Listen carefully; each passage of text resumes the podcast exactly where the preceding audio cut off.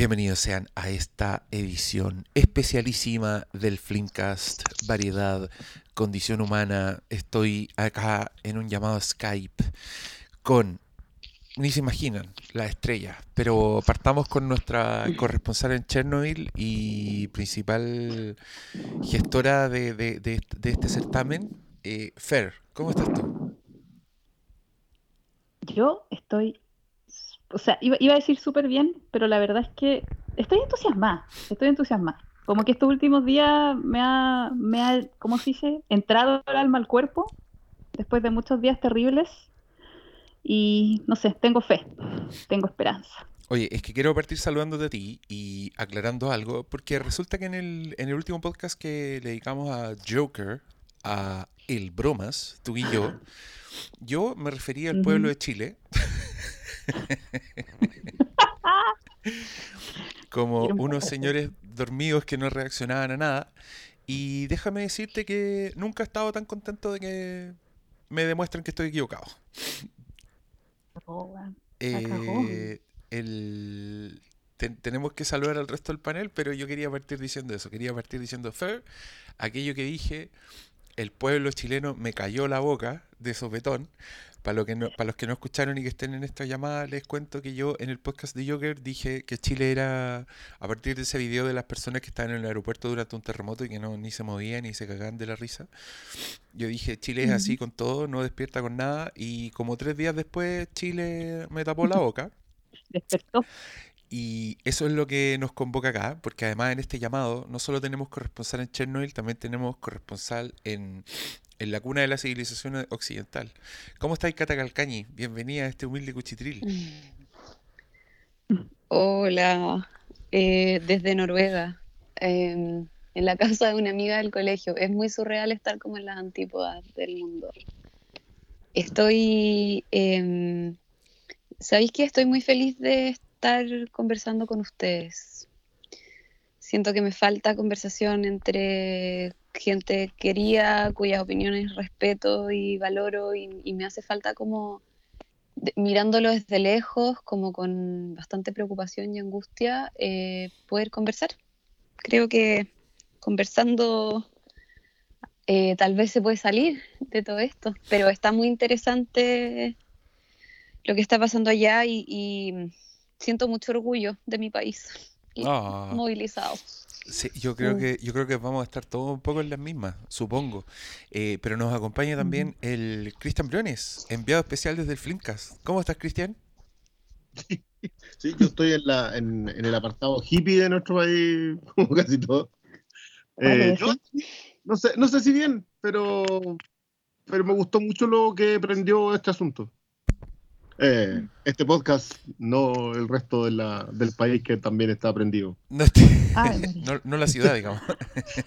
No la ciudad, digamos, podría, podría tener menos bomberos. Oye, ¿y porque, y porque acá tenían que estar los pesos pesados, también está nuestro querido Oscar Salas. ¿Cómo estás, pastor? Bien, igual he bajado de peso algo en estos días, debo decirlo. Eh, Puta, yo ¿Cómo- todo, yo todo lo contrario, creo ¿Se que yo he comido más que nunca. Sí, se escucha bien. está con, con la ansiedad. Ansiedad, Eh, sí, pero. Ya. Sí. No, bien. Y no eh, tengo bien, nada, así que auditores que tengan Super 8, weas así, eh, acepta, aceptamos donaciones. Auspiciadores. Auspiciadores. No, eh, bien motivado, o sea, uno se levanta temprano para hacer estas cosas y vale la pena completamente. Así que vamos a. Oye, no me digan nada que yo he dormido Ya, como tres horas, pero eh, acá quiero que hablen ustedes. Miren, a modo de introducción decir, bueno, creo que no hay, no hay persona que esté escuchando esto que no sepa lo que está pasando, eh, pero lo que partió como una protesta bastante modesta agarró vuelo impresionantemente y de gente saltando al metro pasó a puta, estamos en toque de queda, weón, no nos podemos juntar. Este, cap- este capítulo del Flimcast va a ser un llamado a Skype donde el único que se escucha como siempre soy yo y todos los demás están desde sus casitas, pero mm, de- partamos dándole la palabra a nuestra querida Fer que, que fue la que quiso partir con esto y cuéntanos, ¿qué, qué, qué, qué- cuáles son tus intenciones con, est- con esta reunión, querida? A ver, mi intención es súper clara, como te dije ayer por, por mensaje, y es que tal como tú decías y esto que lo que tú mencionaste en el último capítulo del Flimcast, que el chileno es como está apagado, callado, no se queja. Y esa era nuestra identidad, pues. Éramos así, todos nos reconocíamos así, como apocados, era, era como súper obvio. Y lo que está pasando ahora es el tremendo cambio de identidad. Es una, es una crisis, por supuesto, pero de aquí yo cacho que podemos salir terriblemente fortalecidos, con una nueva identidad bacán, onda, como ya, weón, nos hacemos respetar, eh, ha- hacemos que se escuchan nuestras demandas, no- nos respetamos a nosotros mismos, como que podemos empezar a ser ya una, una, iba a decir una nación, pero suena como cuático, como, bueno, un, un país, una- un, un grupo de gente, ¿cachai? Orgullosa de sí misma. Y, y lo encuentro a la raja, porque estando afuera me he dado cuenta que otras culturas que están súper orgullosas de sí mismas. O sea, acá mismo donde estoy, obviamente me imagino que nadie sabe, pero acá en Georgia hubo una, una revolución súper grande, la revolución de las rosas, el 2003, en donde pudieron hacer cambios, pero increíbles. Ellos estuvieron sin electricidad durante puta, como una década acá. Tenían condiciones de vida paupérrimas. Y todo eso empezó a cambiar el 2003 con la, con la revolución de las rosas. Y ahora son un país bastante bacán. Entonces, bueno, lo que, lo que nosotros podemos conseguir después de esta revolución, porque yo lo considero una revolución. Quiero ser parte de esto. Hermoso. Eh, Briones, ¿tienes algo que Eh. agregar? Yo, yo sabes que concuerdo con la, con la FER, creo que ese va a ser uno de los análisis que vamos, que vamos a hacer mucho durante los años por venir. eh, algunos con más orgullo y otros con más, con más distancia. Yo creo que el, el- el mayor problema acá es el diagnóstico, como que todos tienen claro el diagnóstico. Acá se apretó tanto al país que un día reventó nomás. Y, y no sabíamos que íbamos a estar aquí el día que reventara y no sabíamos cómo iba a reventar pero todos tenemos claro, y yo de verdad que lo encuentro terrible, todos tenemos claro que el país iba a reventar en algún punto. Como que un día esto va a pasar. Cuático. Y pasó, po. Y hoy día la gente está, yo, yo creo que hay mucha perplejidad, Hay- estamos como pasmados primero. Eh, tú hablas con gente como un poco mayor y el, el tema del toque de queda los tiene con traumas así profundos. Mm. muy heavy, pero más allá de, de- de ese, de ese trauma, también miran a la nueva generación con... Hay, hay una envidia media rara, así como que, ah, claro, ustedes sí pudieron salir, pues nosotros, o sea, la gente tiene como, ¿van qué? ¿17 muertos? ¿15 muertos? Y como que nadie todavía asume que eso está pasando por, Dieci- porque 17. el país, ya no. la- los derechos fundamentales, ¿cachai? Y, y como que ni siquiera tenemos los números, entonces como... Claro que cambió Chile. Yo creo que Mm. estaba cambiando en subyacente, pero el reventón le dio así como que le, le llegó la pubertad al país. Tenemos la Oh, yo espinilla lo todos mismo, lados, estamos... Pero también, 10 años más vamos a estar mirando Chile para atrás y vamos a verlo o con mucha pena porque no cambió en realidad, o con mucho orgullo porque sí cambió. Mm. Yo, yo creo que eh, lamentablemente la gente que sí tiene que cambiar el país, porque a punta de piedrazo no sé si vamos a llegar tan tan lejos, eh, no sé en qué plan está. Ahí es donde yo tengo mis miedos puestos hoy día. Carlos, ha- hablen con libertad. ¿ah? Y este, este, es un, este es un foro. Es un foro. Yo eh, quería decir que em, lo veo desde como dos eh, eh, lugares, lo que acabas de decir tú, Cristian, que mm, por un lado es muy impresionante ver la fuerza de, un, movimiento que además no tiene como eh, un líder, claro, eh, sino es como un conjunto de descontentos eh, que, nos unió. En el fondo, como han ido estallando todas las cosas que están mal en Chile y que son muchas y que son muy graves y que se, resumen, hoy día leía como que todos los diarios del, o sea, muchos diarios reportean desde fuera que en el fondo la, brecha, eh, como la desigualdad en Chile, eh, es como la, la causa fundamental de, toda, de todos nuestros problemas. O sea, que tenemos millonarios como eh, en los países más ricos del mundo y tenemos pobres como en los países más pobres del mundo en un solo lugar. Eh, y que en el único país donde el gobierno dice que no, no se sabe todavía mucho las causas es en Chile. Em, o sea, que em, to- toda la prensa extranjera y muchos como líderes internacionales que miran la situación dicen como, claro, en Chile hay un problema de brecha, hay un problema de desigualdad, menos nuestro gobierno que dice como, em, hay muchas causas por lo que está pasando esto. Eh, Mm. ¿Cachai? O sea, digo como... Mm. em, me impresiona, me impresiona por un lado eso, el, el- esta como gran, gran conjunto de causas que explotaron, em, y, y por otro también miro con, con cierta preocupación lo que decís tú también, Cristian, como de que de los que depende que esto cambie es los que más van a como, gran, como perder si esto cambia. Mm.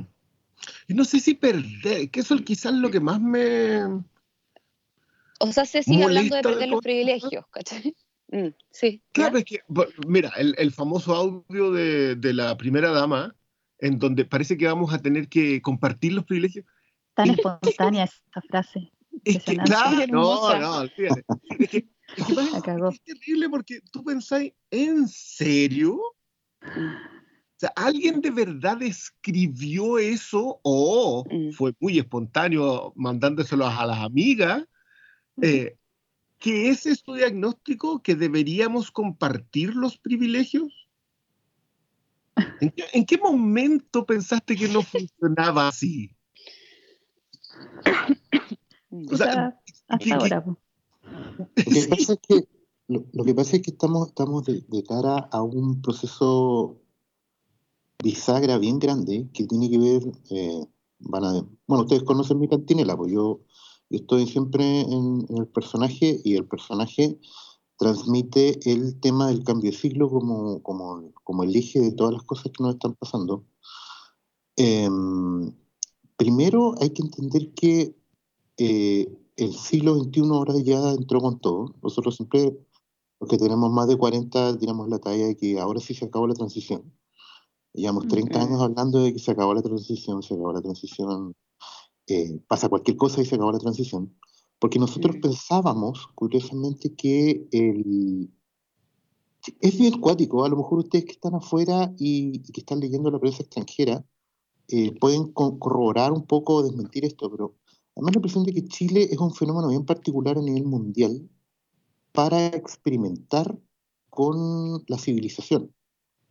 ¿Cachai? Eh, al parecer esta isla que somos como con una personalidad bien particular, eh, porque efectivamente, colgándome de lo que decía la Fera al principio, tenemos una personalidad negativa, bien marcada en el sentido negativa de que, de que es negación de lo que, lo que pareciera ser una personalidad asumida, o sea, como que, ¿cuál es la personalidad del chileno? Ninguna.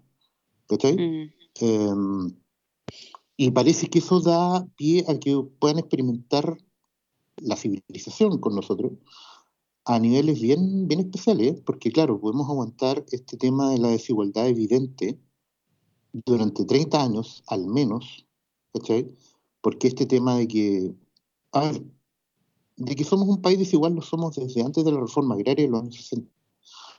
De que somos un país desigual lo venimos experimentando en la revolución industrial tardía de los años 40 en Chile. Eh, en los 60 recién el campo migró a la ciudad y todo eso. Todavía tenemos resabios de eso. Todavía somos algunos nietos o bisnietos de toda esa gente que migró del campo a la ciudad. Tenemos una concentración de gente en la metrópoli que es grotesca. No debe haber un país, ningún otro país debe tener tanto territorio y al mismo tiempo estar tan concentrado en un solo lado. Mm. Y, y nos hemos ido como cargándonos extremos que yo creo que no se dan en ningún otro lado. Entonces como que todos parecieran tener súper claro que este era un loquito que iba a explotar en algún momento. Es como un personaje de guion bien marcado. O sea, sí, este es el border, ¿cachai? Está ahí como Silent El Bob Joker. esperando, claro, Silent Bob, Arthur Fleck esperando a tirar su punchline, pero, pero lo, que nos, lo que nos está tocando, yo creo, eh, tiene que ver con efectivamente el cambio de siglo. Por un lado sorprende, pero por otro lado es, está como evidente, están todas las señales de que, primero que todo, hay una, toda una generación de, de gente adulta en Chile que está experimentando súper fuerte lo que implica eh, su primer toque de queda, su primera mm, eh, aplicación de, de, fuerza, de violencia, de violación de derechos humanos en la calle, mm. que, que, es re complejo porque lo conocen en el papel, lo conocen por historia, como que llevan, llevan esa camiseta, pero nunca les había tocado vivirlo en carne. Entonces, yo he revisado también las preguntas de la gente con respecto a este podcast y hay muchos más que preguntas, son, son pedidos de ayuda. Es como, ¿cómo lo hacemos? ¿Cómo lo hacemos? ¿Cómo, cómo tratamos? ¿Cómo lidiamos con esto? Eh, ¿Cómo seguimos arriba del barco? ¿Para dónde vamos? Y, y por otro lado, la, la, para terminar, la clase, la generación mayor, digamos, en la cual me toca estar, y los más viejos que yo, eh, están en una especie de shock eh, anafiláctico eh, completamente groggy porque, claro, uno, uno se da cuenta de que todo lo que sabía está obsoleto. De que todo lo que experimentaste te permite dar un diagnóstico, pero no te permite dar ninguna solución. Porque de verdad lo que estamos presenciando es un cambio de mundo total. O sea, no podéis decir que es una lógica de izquierda versus derecha, no podéis decir que es una lógica de ni siquiera de ricos contra pobres, porque es cuática que la conversación, efectivamente, por el tema de la desigualdad, los perjuicios son para todos. O sea, incluso mm. hoy día el, más, el que tiene un ingreso mayor, está acubotado a niveles proporcionales, tanto como el, como el más pobre, en un sistema que no le deja beneficios a nadie, ¿cachai? Que los obliga a pagar a todos por igual, eh, obviamente en distintas cantidades, pero los obliga, o sea, no ni siquiera hay una, hay una, una casta dirigente, hay una cúpula mínima que, que ni siquiera está en el país, eso es lo otro. ¿Cachai? Debe ser el único lugar donde los dirigentes no tienen domicilio conocido en el país, ¿cachai? Que se pueden mandar a cambiar cuando quieren. Y, y es un mundo súper distinto, súper raro, súper inexplicable, que es el que hay que empezar a descifrar y el que nos toca vivir. Eh, eso, es como lo primero. Mm. Sí, yo creo, yo comparto con que para mal, no creo, no creo que el diagnóstico acá tenga nada bueno, porque, porque viene tan tarde que como sea es eh, un mal diagnóstico. Porque probablemente acá la FER tenga más, tenga más clara esa película, pero tengo, tengo la sensación constante de que llegar tarde a analizar esto, a revisar esto, a ver en realidad cómo estábamos como país, es el peor momento para hacerlo. O sea, no, no, es el primer, lo primero malo de este diagnóstico es que aunque sea certero, ya llegó tarde. Pero llegó. Sí, pero, sí. pero, pero ¿de dónde llegó el, el, diagnóstico? ¿A qué te refieres? Porque hablamos sobre, ya, perfecto, diagnosticamos que el país eh, en realidad estaba enfermo. Voy, a utilizar estos términos, aunque no, no, sé si sea el... Pero está bien, a mí me gusta el término médico. las medidas paliativas, por ejemplo. Claro, pero no lo determinó el doctor. Está como que el, siendo el país un ente que, que, se enfermó, que viene enfermándose hace mucho tiempo, que tiene casi una enfermedad degenerativa, si queréis llamarlo así, que pudo haber tenido tratamiento durante mucho rato. Pero llegó un momento en donde el que se dio cuenta de que estaba enfermo y que lo que tenía no fue el doctor sacándole sangre, no fue el análisis, no fue ningún proceso. El doctor está de vacaciones en Aruba. No, no, el doctor acá no tiene, ni siquiera ha tomado en cuenta lo que le pasaba al enfermo. Y el enfermo se dio cuenta de lo que tenía y ahora le está exigiendo al doctor el tratamiento. Y el doctor no sabe nada. Mm. cuando, cuando Oscar dice que, a lo mejor que, quizás esto no es un tema de clase, Yo, yo concuerdo con eso en base porque eh, acá hay muchos de las personas con mayores ingresos que están al tanto de qué está pasando y están interesados en que cambie. El problema es que la clase dirigente está enquistada, es más chica que la clase privilegiada. Es un aspecto de ese privilegio en donde más desamparado te sentís. Elegí gente para qué. Sí. ¿Para qué nos sirve Eso la está- democracia? Quizás la, la- la- esa, esa va a ser una, una de las peores preguntas que vamos a tener que hacernos. Sa- ¿Sabéis qué? Yo hoy día estaba pensando como, con respecto a esta conversación, eh, como cuál era el dato estadístico, como cuánta gente que puede votar en Chile eligió a Piñera, ¿cachai? para entender cómo, quiénes votaron por el presidente que tenemos, qué, qué porcentaje del país eligió al presidente, ¿me explico? Sí. Em, Sí. Y em, lo, lo pregunté, lo- no tengo el dato del INE, pero lo pregunté y me dijeron que el 58% del universo que puede votar, votó, Claro. ¿cachai? Y de ese 58, eh, 53 eligió Piñera, por lo tanto, como un 25% del universo votante eligió al presidente, ¿cachai? Lo que por un lado te dice que nos no nos importa votar porque no creemos en, no, no creemos en el sistema. Em, no creemos que el sistema sea democrático, no pensamos que nuestro voto importe o, o- o qué sé yo. Em, y que por otro lado, eh, en nuestro país está permitido ser presidente como con un porcentaje súper bajo de aprobación. po. Ahora- Em, Yo creo que esto habría pasado con cualquier. O sea, Piñera tiene la, comillas, ventaja de que el hueón cae mal, y yo creo que por eso pasó ahora, pero yo creo que estamos todos hubiera de pasado con cualquier tendencia política. O sea, Nicaragua, yo acá tengo una amiga que es nicaragüense y, ¿Ya? y me comentaba que allá en Nicaragua pasó exacta, o sea, no, no exactamente lo mismo, pero pasó lo mismo el año pasado y el gobierno es absolutamente de izquierda, o sea, totalmente de izquierda. Y es la oposición, la de la, la derecha, la que está, es como lo mismo que acá, pero con los bandos cambiados. sí, sí, Eh, claro, pero, igual, pero yo eh, creo que estoy de acuerdo, Ah, estoy de acuerdo en el sentido de que también a la Bachelet la vez pasada la eligió el 25% del, del universo votante, ni siquiera de los habitantes del país. ¿cachai? Creo que es eh, 27, 25, una cosa así. Es como que el. eh, Hable- hablemos del tercio histórico. Si es el Claro. tercio histórico. Ese era como el diagnóstico que había. En Chile siempre hubo tres tercios. Y el problema que permitía que Piñera saliera no una, sino dos veces, era que básicamente el tercio histórico que votaba por la derecha ha votado militantemente en los últimos 30 años.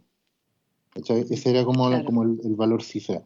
El punto es que, evidentemente, uno de los primeros síntomas que nadie vio en esa elección y en la anterior, porque fueron las primeras elecciones, digamos, históricas en que se repitieron los personajes. O sea, Mm. nunca en la historia de Chile tuvimos una sucesión de repeticiones como ahora, lo cual indicaba que ya básicamente no le importaba nada a nadie. Mm. Eh, porque nada, simplemente te estás repitiendo la misma película y, y sabéis cuán mala es, digamos. Pero bueno, la Ujú. seguís viendo, ni siquiera es para reírte. O quizás sí, mucha gente echa No, de yo- menos yo- en día la yo- Piñera y cosas. Yo creo que sí que no es con Bachelet. Yo, yo creo que la No. repetición de Bachelet es entendible por el nivel de popularidad que tenía. Sí, Eh, pero, pero, pero, claro, pero pero concuerdo terminó siendo un remake, que no importó siendo nada Force llegando. Piñera. terminó siendo Force Awakens, o sea, Sí, una- una esperanza que no era tal, basada en, basada en en- buenos recuerdos. claro, en mito, ¿cachai? Pero el punto es Mm. que eh, una de las primeras cosas que hay que declarar, digamos, es que básicamente con, este, con esta revuelta es que el sistema democrático como tal ya no nos sirve. Mm. Ahora, ¿eso implica que nos vamos a, a- a dictadura? No, no lo sé. Eso es lo primero. Ojalá que no, no. Una nueva forma de representación. Porque el punto es que la gente hoy en día se siente súper representada por lo que está haciendo la misma gente. O sea, Sí. hoy día vamos a entrar el quinto día acá en Santiago, Por el enfermo.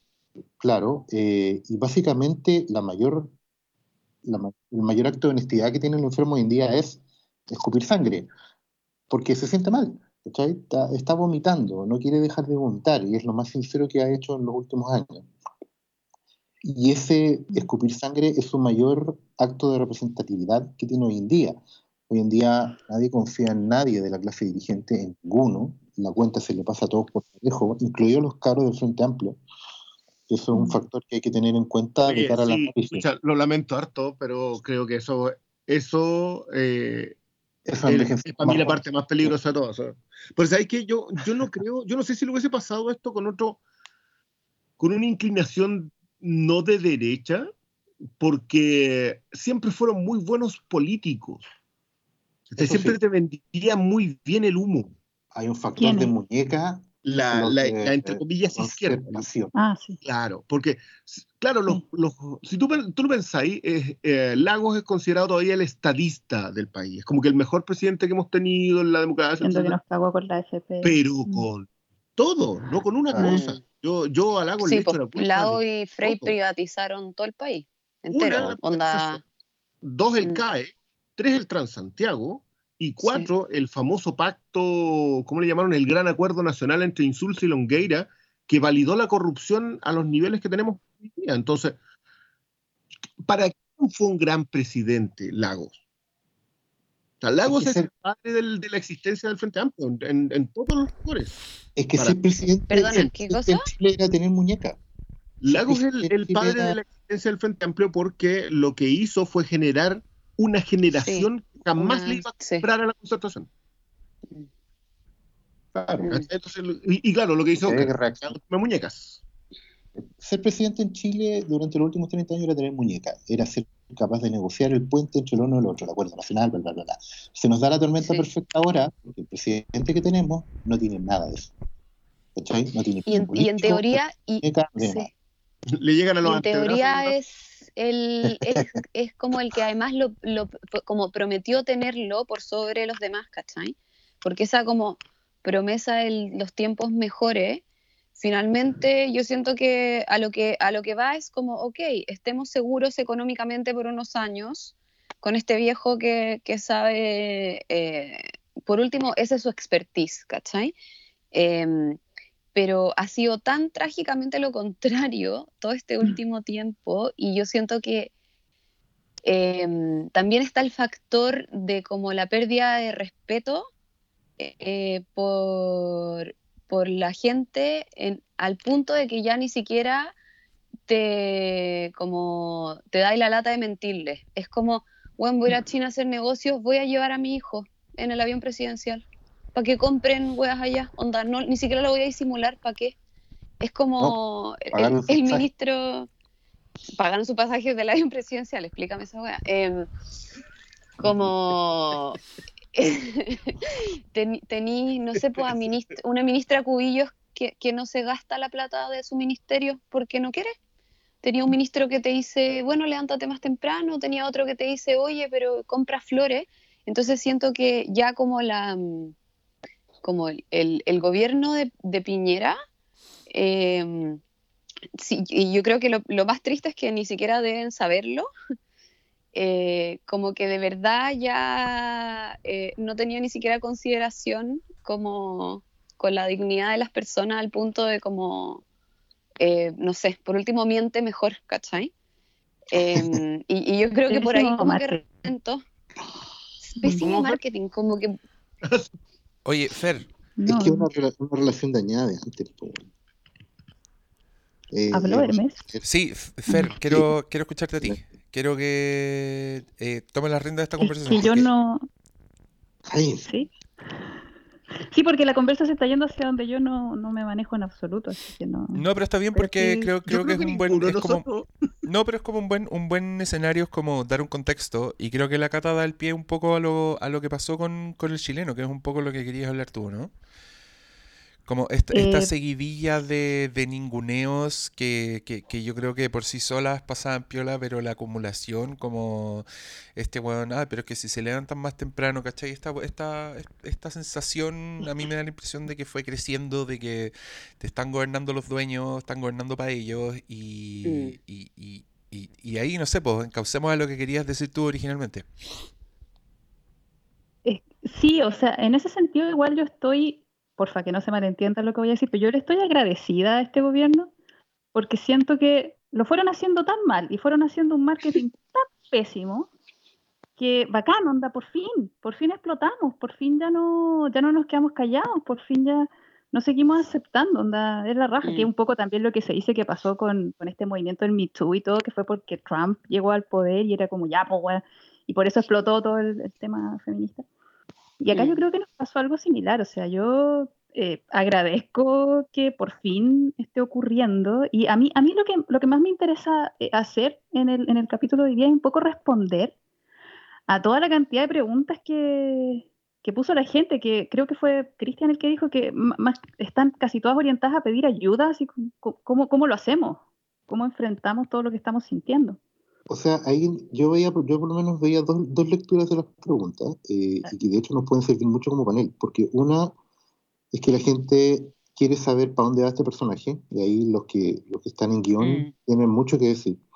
Este personaje, digamos, estamos en el primer, terminó el primer acto de la película, el personaje explotó, y para dónde va el personaje, y lo otro es para los espectadores de esta película, que están viviéndola como en 5D, eh, qué hacer, porque hay mucho de cómo lo hago, eh, desde cosas tan simples como cómo duermo hasta eh, cómo me contengo. Hay una frase que anda dando vueltas por ahí que es muy decidora de, yo creo que tanto del personaje como de los espectadores de esta película, que tiene que ver con que, ¿sabes qué? Yo pensaba que estaba deprimido, pero no.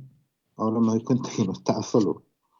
Y, y esto está cambiando como N el tema de la percepción de la, de la salud mental global que teníamos, porque también está ese factor, oye amigos, si la gente se estaba tirando el Costanera Center día por medio, y no porque fuera primavera como era antes. ¿Se acuerdan que antes los suicidios eran Mm. solo de primavera? Mm. Eh, no, pues la gente se estaba quemando los onzos, la gente se estaba suicidando con cianuro en un café del mall. ¿Se acuerdan de esos plot twists, así, guiones como escenas del tráiler? Y en eso estamos. pues. Es que hay un, hay un discurso también que a mí me, ha tocado mucho escuchar a la gente. Bueno, también un- uno de los tweets decía eso, así como, eh, oye, no puedo dormir, eh, estoy siendo una drama queen, o no sé, otra, otra amiga también me decía, oye, quizás estoy puro hablando tontera, etcétera. Hay como un, un, un discurso de, no, en realidad lo que me pasa no debe ser tan importante. Y después, claro, pues veis todo lo que tú estás describiendo, Oscar. ¿O quién habló? Perdón. Sí. Sí, Oscar, sí. Mm. Oscar, Oscar el que habla despacito. No, pero me refería a que alguien habló como. Creo, creo que interrumpí a alguien. No, no, dale. Ah, ya. No, no, no, dale, dale, dale. Dale. Yo, yo también, yo, una de las cosas que más quiero escuchar es esto de, de cómo exportamos o comparamos el aspecto psicológico de lo enfermo que estábamos al aspecto sociológico, a cómo lo estamos, voy a poner esto en unas comillas así del porte del, del Estadio Nacional, cómo lo, cómo lo solucionamos, cómo estamos sanando, porque la...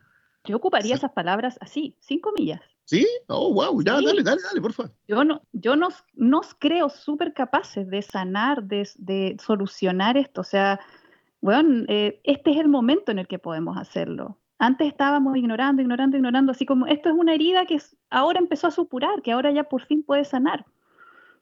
Entonces, ¿por qué, por qué quiero hacer este podcast y por qué voy a seguir haciendo weas y todo? Eh, porque creo que primero, lo primero que hay que cambiar es esta mentalidad que tenemos, como de mirarnos en menos, pero no solamente de mirarnos en menos de considerarnos pocos, sino también como de minimizar lo que nos pasa. Que yo, Mm. yo no sé si eso es únicamente chileno, creo que también es un tema generacional, como de que la- las generaciones más antiguas están súper acostumbradas a echarle para adelante nomás. O sea, también hay una Lola que me decía que, no sé, pues le pasa que se empieza a sentir mal y sus papás le dicen, ah, estos jóvenes se andan puro inventando weá, inventando problemas, eh, los tatas no van a terapia, eh, cuesta, cuesta mucho llevarlo. El tema de la y ahí- fertilidad millennial ahora vamos a tener que revisarlo. Replantearla desde base. Vamos a tener Vamos a que tener que hacer un, un a ver, sí, vamos a tener que nosotros mismos empezar a parar, eh, mirar el lenguaje que estamos usando. Es que sí, porque, ¿cachai? Que cuando ella me decía esto, ¿cachai? De, de lo que le decían sus papás, yo le, yo le decía, bueno, y ahí tienes a los que te dicen eso, reviviendo un trauma que nunca sanó. O sea, ahí tienes la consecuencia de no hacerte cargo de ti, de no mirar la herida que supura, de no mirar tu dolor y de no darle importancia. Y acá yo lo, lo que recomendaría así muy, muy concretamente es que Cuando, por ejemplo, a esta, a esta Lola que mi hijo es normal no poder dormir o soy una drama queen, yo le diría, mira, compáralo con un síntoma físico. Si me torcí el pie, ¿es normal que no pueda caminar bien? Y ahí como que ya la cosa es evidente. pues, O sea, si me estoy sintiendo angustiado, si me estoy sintiendo ansioso, ¿es normal que no pueda estudiar, que no pueda trabajar? ¿Es normal o no? Lo primero, yo creo que es súper es súper importante reconocer eso. Y, y por último, si es necesario, eh, echarse encima la, la carpa del siglo XXI. Decir, bueno, ¿sabéis qué? Eh, eh, antes era de una forma, hoy día es de otra forma. ¿Y, y cuál es el problema con eso? De verdad, es un mundo súper distinto. Es un Brave New World así, muy cuático. Mira, uno tiene 43 años. eh, y tú te das cuenta que en la mitad de tu vida para atrás, el mundo no tenía internet, el mundo no tenía tolerancia a la diversidad sexual, el mundo no tenía eh, eh, exploración de sentimientos. O sea, hoy, hoy en día tú, es un mundo completamente nuevo. No invalida el mundo anterior. Esto yo aquí me voy a colgar mucho de, de lo que nos pasa a los más viejos también con los remakes de las películas. O sea, mira, ya si quieren hacer un remake de la película X que yo amo tanto, bien. Eso no hace desaparecer mi película. Yo siempre voy a volver a mis fuentes originales, siempre van a estar ahí. Eh, pero tampoco podemos impedir que los demás hagan sus propias versiones o sus cosas nuevas, para bien o para mal. Al fin y al cabo, es su mundo. ¿Cachai? Y, y el mundo sigue avanzando y la historia sigue contando cosas y, y algunas son bastante buenas, la mayoría son bastante malas, pero, pero siguen avanzando y de cada 10 sale una buena y esa es la que va a quedar. Y no podemos parar, o sea, porque si no nos vamos a quedar nosotros también sin contar historias. Entonces, bienvenidos ustedes, nueva generación, digamos, a, a hacer lo que son, a no Sí. por paradigmas antiguos, aprendan de los viejos, sí, porque la- las lecciones, digamos, de dictadura, si un viejo te dice llévate limón y agüita con bicarbonato, eh, o no salgáis de noche porque te pueden pegar un balazo, ambas cosas son súper ciertas y están pasando, ¿cachai? Eh, ustedes lo pueden con, con, con- constatar, constatar, perdón, Constatar. eh, constatar exactamente cada noche, porque cada noche que pasa es peor. Eh, ayer el presidente pidió perdón y hoy día amanecemos ya con un rumor, así un plot twist eh, qué? fantasmagórico de que hay un centro de detención y tortura en el metro Vaticano. Ya. No, ya lo levantaron, ¿ah? Fue, fue uno, un juego hoy día en la mañana. Claro, pero ahí tenemos otros factores que son las historias de Instagram que dicen que Claro. están Es que, pasando. es que, bueno, va- va- vaya a jugar con. Pero, ¿sabes qué? Yo quiero abordar Vaya a jugar dos con- aspectos de lo que. Mucho. Perdón. Ya, yo quiero abordar dos aspectos de lo que decía la Fer a propósito de las generaciones, del, del trauma generacional. Ujú. Yo, yo siento que nosotros fuimos criados por. eh, acá, acá de nuevo viene, viene lamentablemente las experiencias de clase. Pero siento que mucho, eh, una generación muy grande en Chile fue criada por gente que se partió tanto el lomo para tener una vida digna que ese lomo se quebró finalmente. Y ellos no tuvieron capacidad de reacción. Eh, y por otro lado, los que sí tuvieron capacidad de reacción están traumados por la represión de la dictadura. Entonces, lo, que me pasa a mí es que yo veo, yo hablo con mis suegros por un lado y hablo con mis viejos por otro, y tengo esa sensación de que acá el mayor problema no es ellos, porque ellos ya no están en el, decidiendo por el país. Porque, porque es de nuevo el- la crisis democrática, porque claro, ellos son los que van y votan. Eh, Mm. Por lo tanto, siguen eligiendo eh, gobiernos con una mentalidad que no, es, no está muy lejos de esos dos aspectos. Eh, pero nuestra generación, la de los cuarenta y tantos, fue la que no tomó la posta, fue la que no avanzó de ninguno de esos lados, fue la que tuvo mucho más acceso a un montón de otras cosas y se dedicó a cortar y, y- y tener una vida mucho mejor que la de nuestros padres, pero no se dio el tiempo de revisar lo que le estaba pasando al país. Cómo habíamos perdido la solidaridad, cómo habíamos, cómo nos íbamos Sí. enfermando. Yo ahí añadiría una sola cosita que creo que, que además es una generación que yo creo que la mía también está, está conectada está muy conectado todo, e- es, un- es como sin sueños, como sin un sueño, como sin un ideal común, sin una, como que somos Mm. además muy gringos, onda, muy como de, de tener cosas, onda, como que el sueño es tener la cosa, ¿cachai? Como el... Es muy Coca-Cola también, la, el- el- la, la imagen, la imaginería, el deseo, ¿cachai? Y eso me parece que en, en conjunto con, con ser como apocado, en verdad genera como un clima muy eh, deprimido. po. Claro, lo, lo que hablaba Oscar a propósito del experimento perfecto. Nosotros fuimos, una- entre comillas, un experimento con Allende. No, no, no, ese no tuvo exactamente la, el proceso científico completo, pero después eh, el experimento neoliberal en Chile sí funcionó durante mucho tiempo. O sea, funcionó en el sentido de que lo ocupaban de ejemplo para afuera para decir, mira, nosotros usando este sistema podemos generar esto otro. Mm. Pero el problema fue que nos hizo mucho daño a nivel psicológico. Yo, yo para mí el tema de la salud mental en Chile es fundamental en esta conversación. O sea, yo creo que ignorar la salud mental en Chile en relación a lo que está pasando fuera de tu casa hoy día, en donde la gente sale furiosa a todas partes, eh, pero lejos del peor de los diagnósticos. Yo concuerdo con lo que dice la Fer, se, se nos torció el pie y como que todos seguimos corriendo. Ajá. Bueno, pero por lo mismo, ya llegó el momento de mirarnos. po. Entonces, a mí lo que, me, lo que me gusta de este momento es que ya por fin ya no nos queda otra que cambiar. Que cambiar esta, esta conducta de no mirarnos. Porque cuando tú decís, Cristian, que eh, no, no miramos la realidad del país, eso es principalmente porque nos dejamos de mirar a nosotros mismos. Exacto, sí, Mm. sí, sí. O sea, porque el, el papá que está estresado, que no le gusta la pega donde está, pero sin embargo sigue yendo allá todas 45, 50 horas a la semana y, y no tiene tiempo para compartir con su familia ni su hijo, ese, ese weón primero se tiene que mirar a sí mismo, tiene que ser sincero y, y, y- y de hacer las cosas antes de que le baje un breakdown y deje la cagada o, o se Pero ¿qué muera o se mate. Hay, un factor, sí, eh, mira, hay un factor súper importante en, esta, en esto. eh, lo planteo también como, como una manera de eh, ir dándonos cuenta de que de las cosas que están pasando. eh, se preguntaban mucho por qué fueron los escolares los primeros. Hay gente que, eh, y hace rato, ¿no? No, no, no fue solo en esta generación, sino que eh, Mm. movimientos anteriores grandes en Chile. también 2006, explicaron- 2011, sí. explicaron los escolares y, era, y hay una reflexión súper lúcida, creo yo, al respecto que tiene que ver con que durante 30 años, dos generaciones de escolares ya eh, vieron cómo sus papás básicamente desaparecían o se convertían en una suerte de, de, eh, fantasmas, fantasmas De dentro de la casa. ¿Cachai? Yo, me, yo, yo hablaba la semana pasada, el viernes, de hecho, con un cabro de 30. Y, y él me decía, mira, yo, tú tenías una desventaja respecto a mí, le decía yo.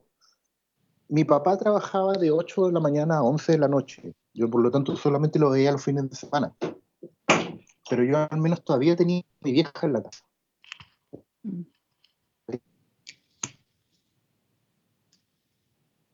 Aló, ¿Aló? Hola. se fue. ¡No! No, me a escribir por interno.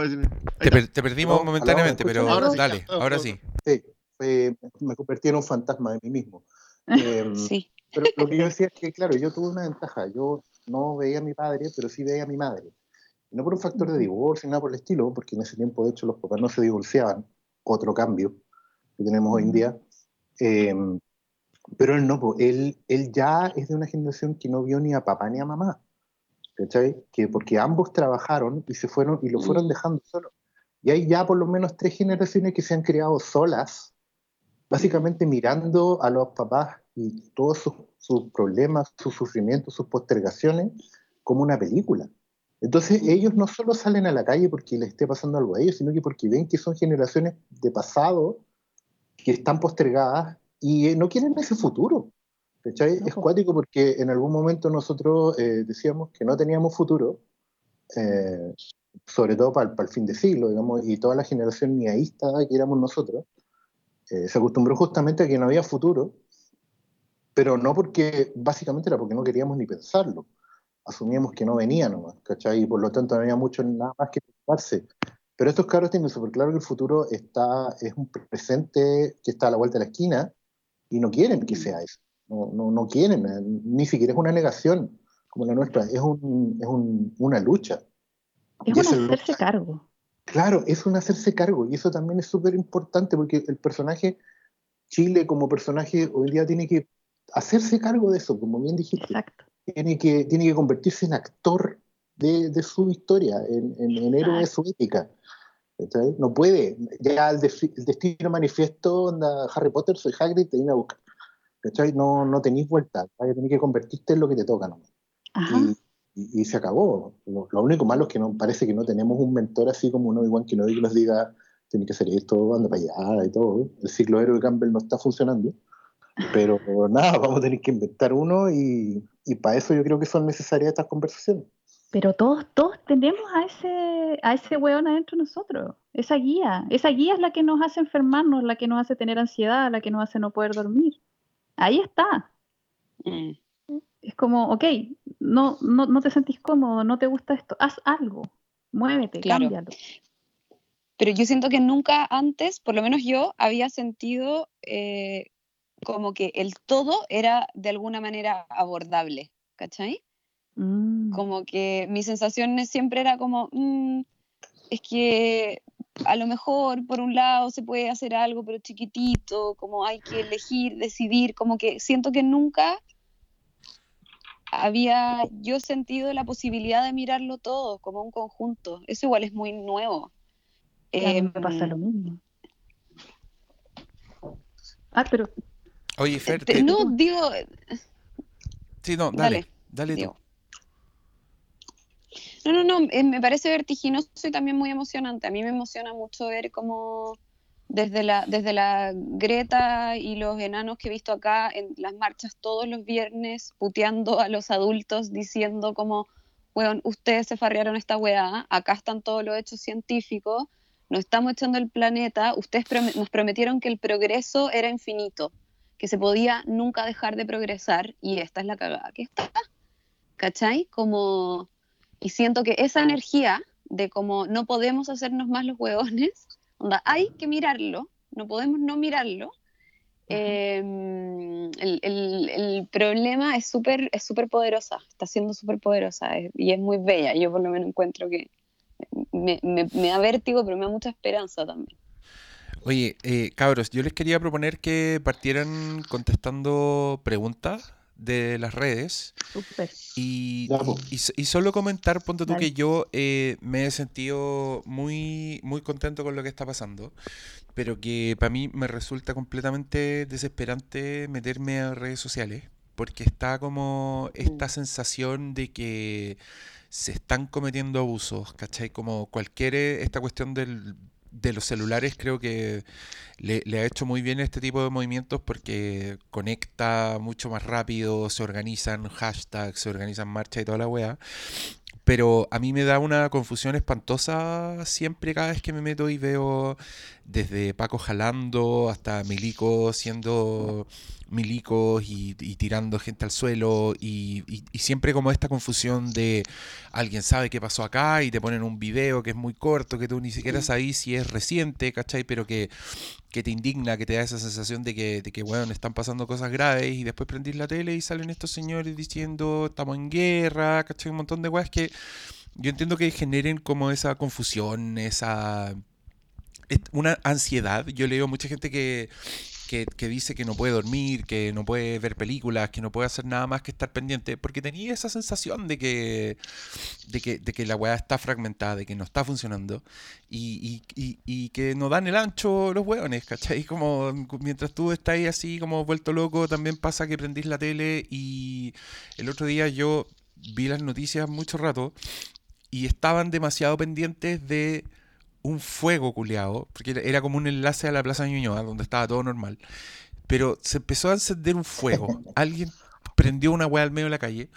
Y era impresionante cómo los weones estaban. Bueno, estamos viendo un fuego. Bueno, el humo. No sé si podemos acercarnos ahí y hacer un zoom, porque hay algo que se está quemando. Y weón, era como. Al mismo tiempo, esta, la, la banda sonora que el Briones se tiró un tweet muy lúcido. Que en las, en, en las, muy, en- las noticias ponen bandas sonoras, weón, de películas, así, y de thrillers, Mm. de weas que como que te buscan, buscan una, una reacción emocional que, no sé, po, nosotros que estamos más pendientes, que somos conscientes de las bandas sonoras y de, y de los recursos audiovisuales que se usan para esta weas, nos damos cuenta, pero que es súper peligroso. Entonces, yo creo que eh, así como, como ciudadanos, estamos en un punto donde no confiamos en nadie, donde te- tenemos la sensación de que la tele nos está cagando. O sea, cuando aprendí las noticias y todo el énfasis es la fila que hay en el supermercado y después te metí a redes sociales y hay un montón de weas más pasando, desde la hippie que abraza a un Paco, weón, que se puso a llorar, eh, hasta, weón, eh, videos brutales de violencia y, y no sé, Fer, ¿qué, qué le dices al, al ciudadano que está en la misma, que A ver. está... Eh, bueno, comparto mi experiencia personal porque eso también me ayudó un poco a, a cachar más o menos qué se puede hacer. Cuando recién pasó todo esto, bueno, yo, yo sufro de ansiedad, yo tengo un trastorno de ansiedad, yo tengo TOC. Entonces, por supuesto, cuando empezó todo esto, fa, todos los síntomas full, pero porque ya estoy entrenada en esto y todo, eh, ok, primero está bien, ¿cachai? Que, que expresemos esto. Lo, es esencial expresarlo, es esencial, onda, por eso también quería eh, tener esta, este, este espacio para poder conversar entre nosotros, onda, todos conversemos entre nosotros, hablemos con los vecinos, expresemos lo que nos pasa, eso es esencial. Y después de eso, porfa, desintoxíquense, no es necesario ver todos esos videos. Yo no veo tele, yo no cacho que, que, que aparece en la tele. ¿Para qué?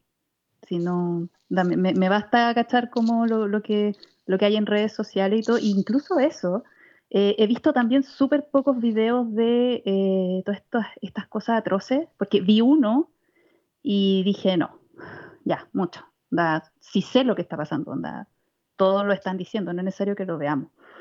Y lo que he visto que me ha resultado mucho para poder ir como sintiéndome mejor, que al final es, es importante estar preocupado cada uno de sentirse mejor, porque si queremos provocar cambios positivos en el entorno, primero esos cambios tienen que estar en nosotros. Si queremos ver afuera equilibrio, calma, tranquilidad, tenemos que trabajar en provocar esos estados en nosotros. Entonces, ¿cómo equilibramos esto? Siempre hay que estar equilibrando el recibir con el dar. Entonces, si nos estamos centrando en recibir y recibir y recibir información y ver video y ver estado y recibir mensajes, me han llegado carete mensajes así como de cadenas. de- Bueno, si, si seguimos alimentando eso, pero no hacemos nada por dar, por actuar, obviamente que vamos a empezar a sentirnos mal. Obviamente que vamos a empezar a, a incrementar esta sensación de ansiedad y de indefensión también, porque no estamos actuando, no estamos haciendo cosas. Entonces, eso primero, onda, eh, uno, un, un, un Lolo en el Twitter me decía como en qué momento es necesario ya alejarse de, de la tele y de los videos. Yo digo ahora, onda, ya no. ¿Qué más? ¿Qué más quieren saber?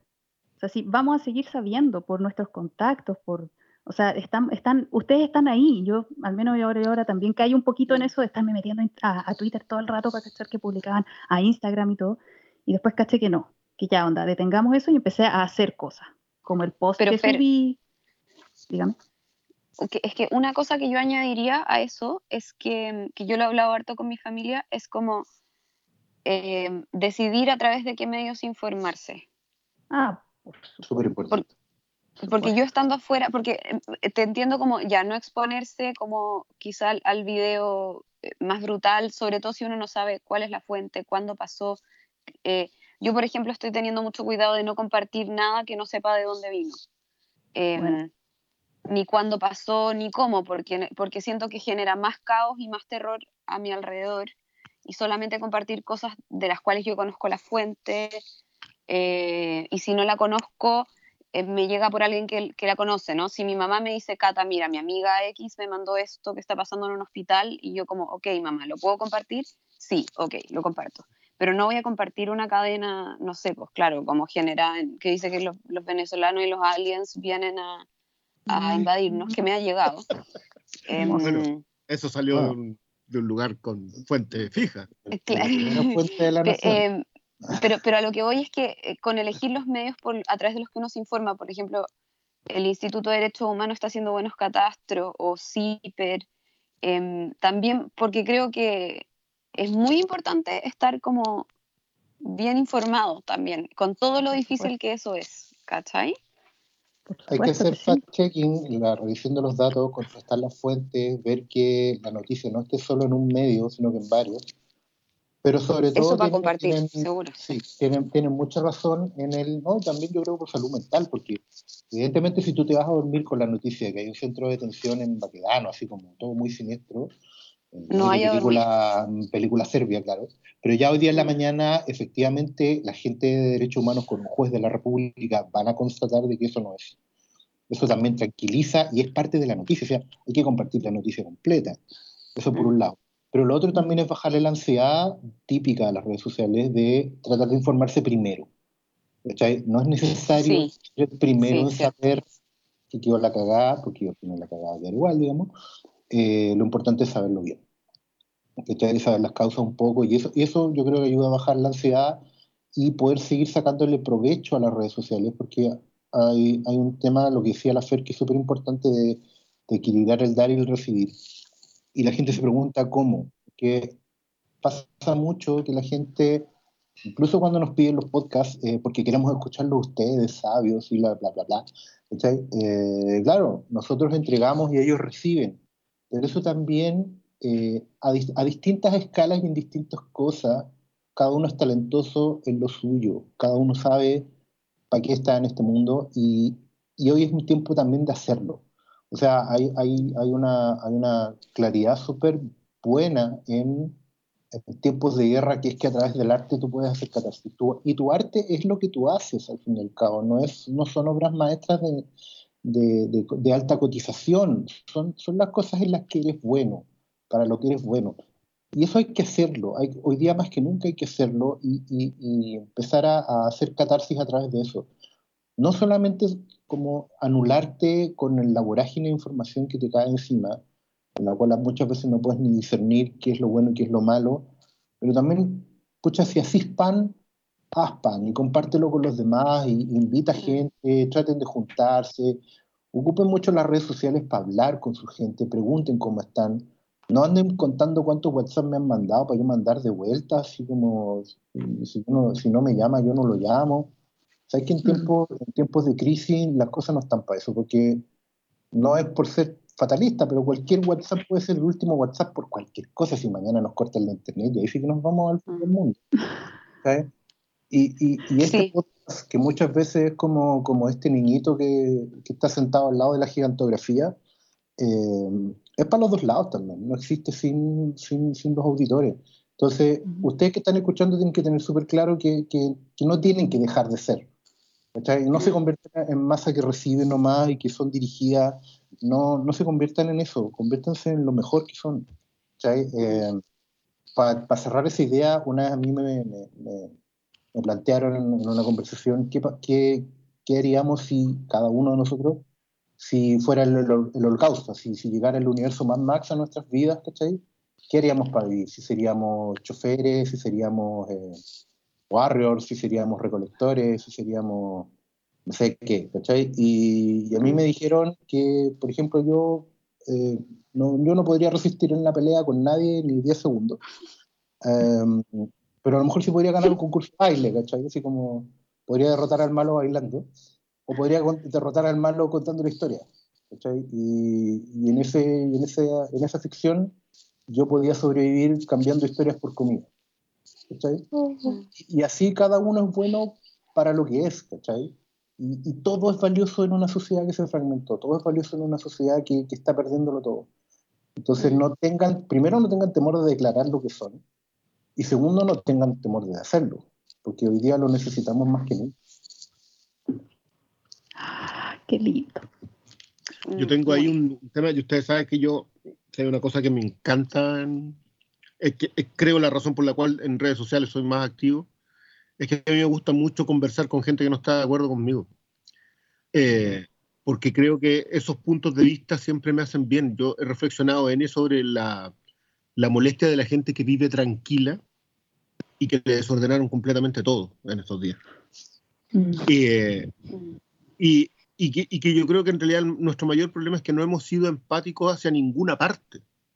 Mm. Yo pensaba mucho en esto de que, de que le prestamos en- atención a la, a la hippie que abrazó al, al- al- al motorista.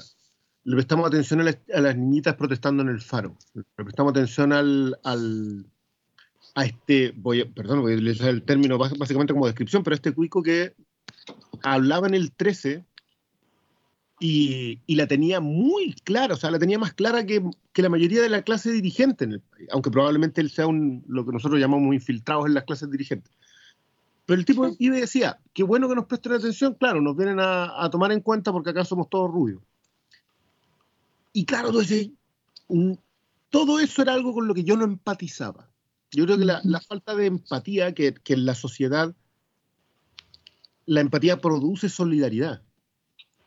Y, y el sistema nos ha producido, nos ha generado, nos ha hecho a nosotros ser tan poco empáticos que debatir hoy día es Es insultante. que no, so- no somos empáticos con nosotros mismos, pues, Cristian.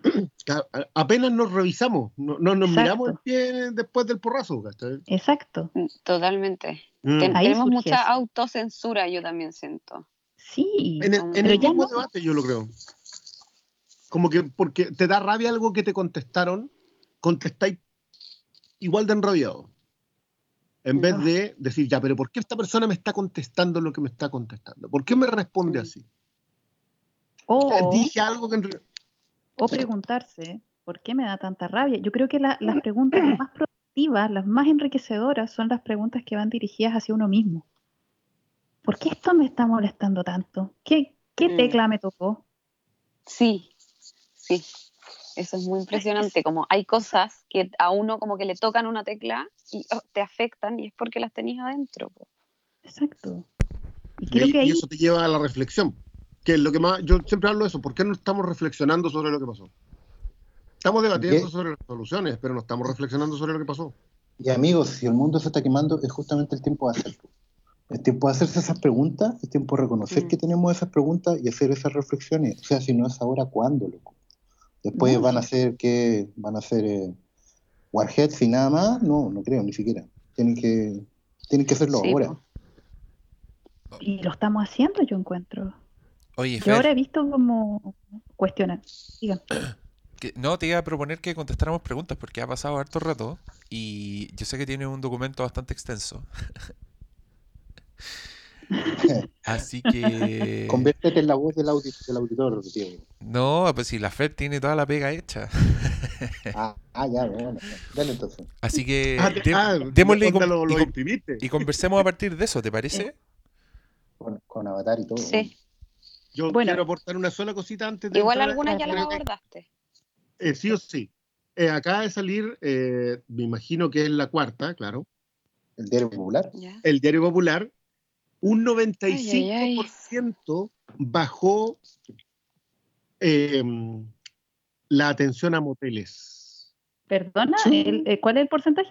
95% de baja. Weando. De 10 personas que iban a moteles, una fue sola.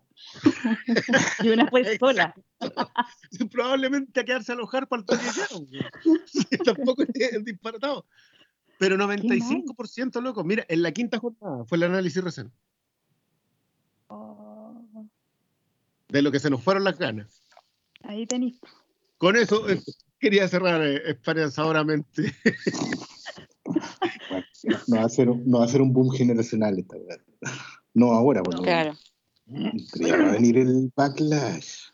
O quién sabe, quizá, quizá hay una explosión de líbido en un sector eh, desconocido para nosotros, con tanto militar y con toque de queda, además que se encendieron las pasiones en un sector que no, Otras no- no te va a moteles, así que la explosión de, población puede venir de que otro lado. está quedándose. No, Las guaguitas, las guaguitas del metro. Qué miedo. Sí, metro. No, es el fuego del hogar que está prevaleciendo. ¿no? Sí, yo creo que puede ser en las otras capas, en los que ya están, en los que ya viven en pareja. Pero también que hay así como, ¿para qué va a traer un cabro a este mundo? Mira cómo No, está francamente. No, no está el horno para hoyos. Ah, no. pero pero No, nada, venimos a quería explicar. aportar ese dato nomás. Vinimos a ver Netflix, ¿ok? claro. Ojo. Exacto. ¿Tiene uno con camas separadas, por favor? Yo igual lo encuentro aterrador. ¿qué querés que te diga? Qué mal diagnóstico, weón. No, mal. Ya, Todas ya, las cosas que en Chile no pueden caer, esa es la primera. ya, ya, Fer, lánzate. Ya, me lanzo. Voy a hacer gala de mis eh, rasgos obsesivos, como ya conté hace un rato, y les cuento que vi todos los, los tweets, los tengo todo pegado en un, en un documento, y separé todo en ocho áreas. Sí, no, sí. Espérate, espérate.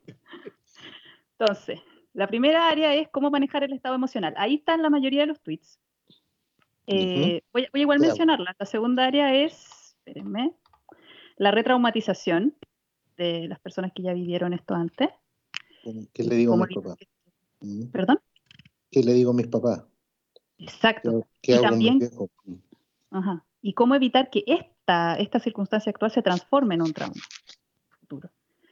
Eh, la tercera es la relación con la familia, pareja, hijos, porque también había hartas preguntas, así como cómo le cuento a mis hijos y cómo, y cómo trato con mi familia que es conservadora, con, mi, con mis familiares que justifican la violencia, etc.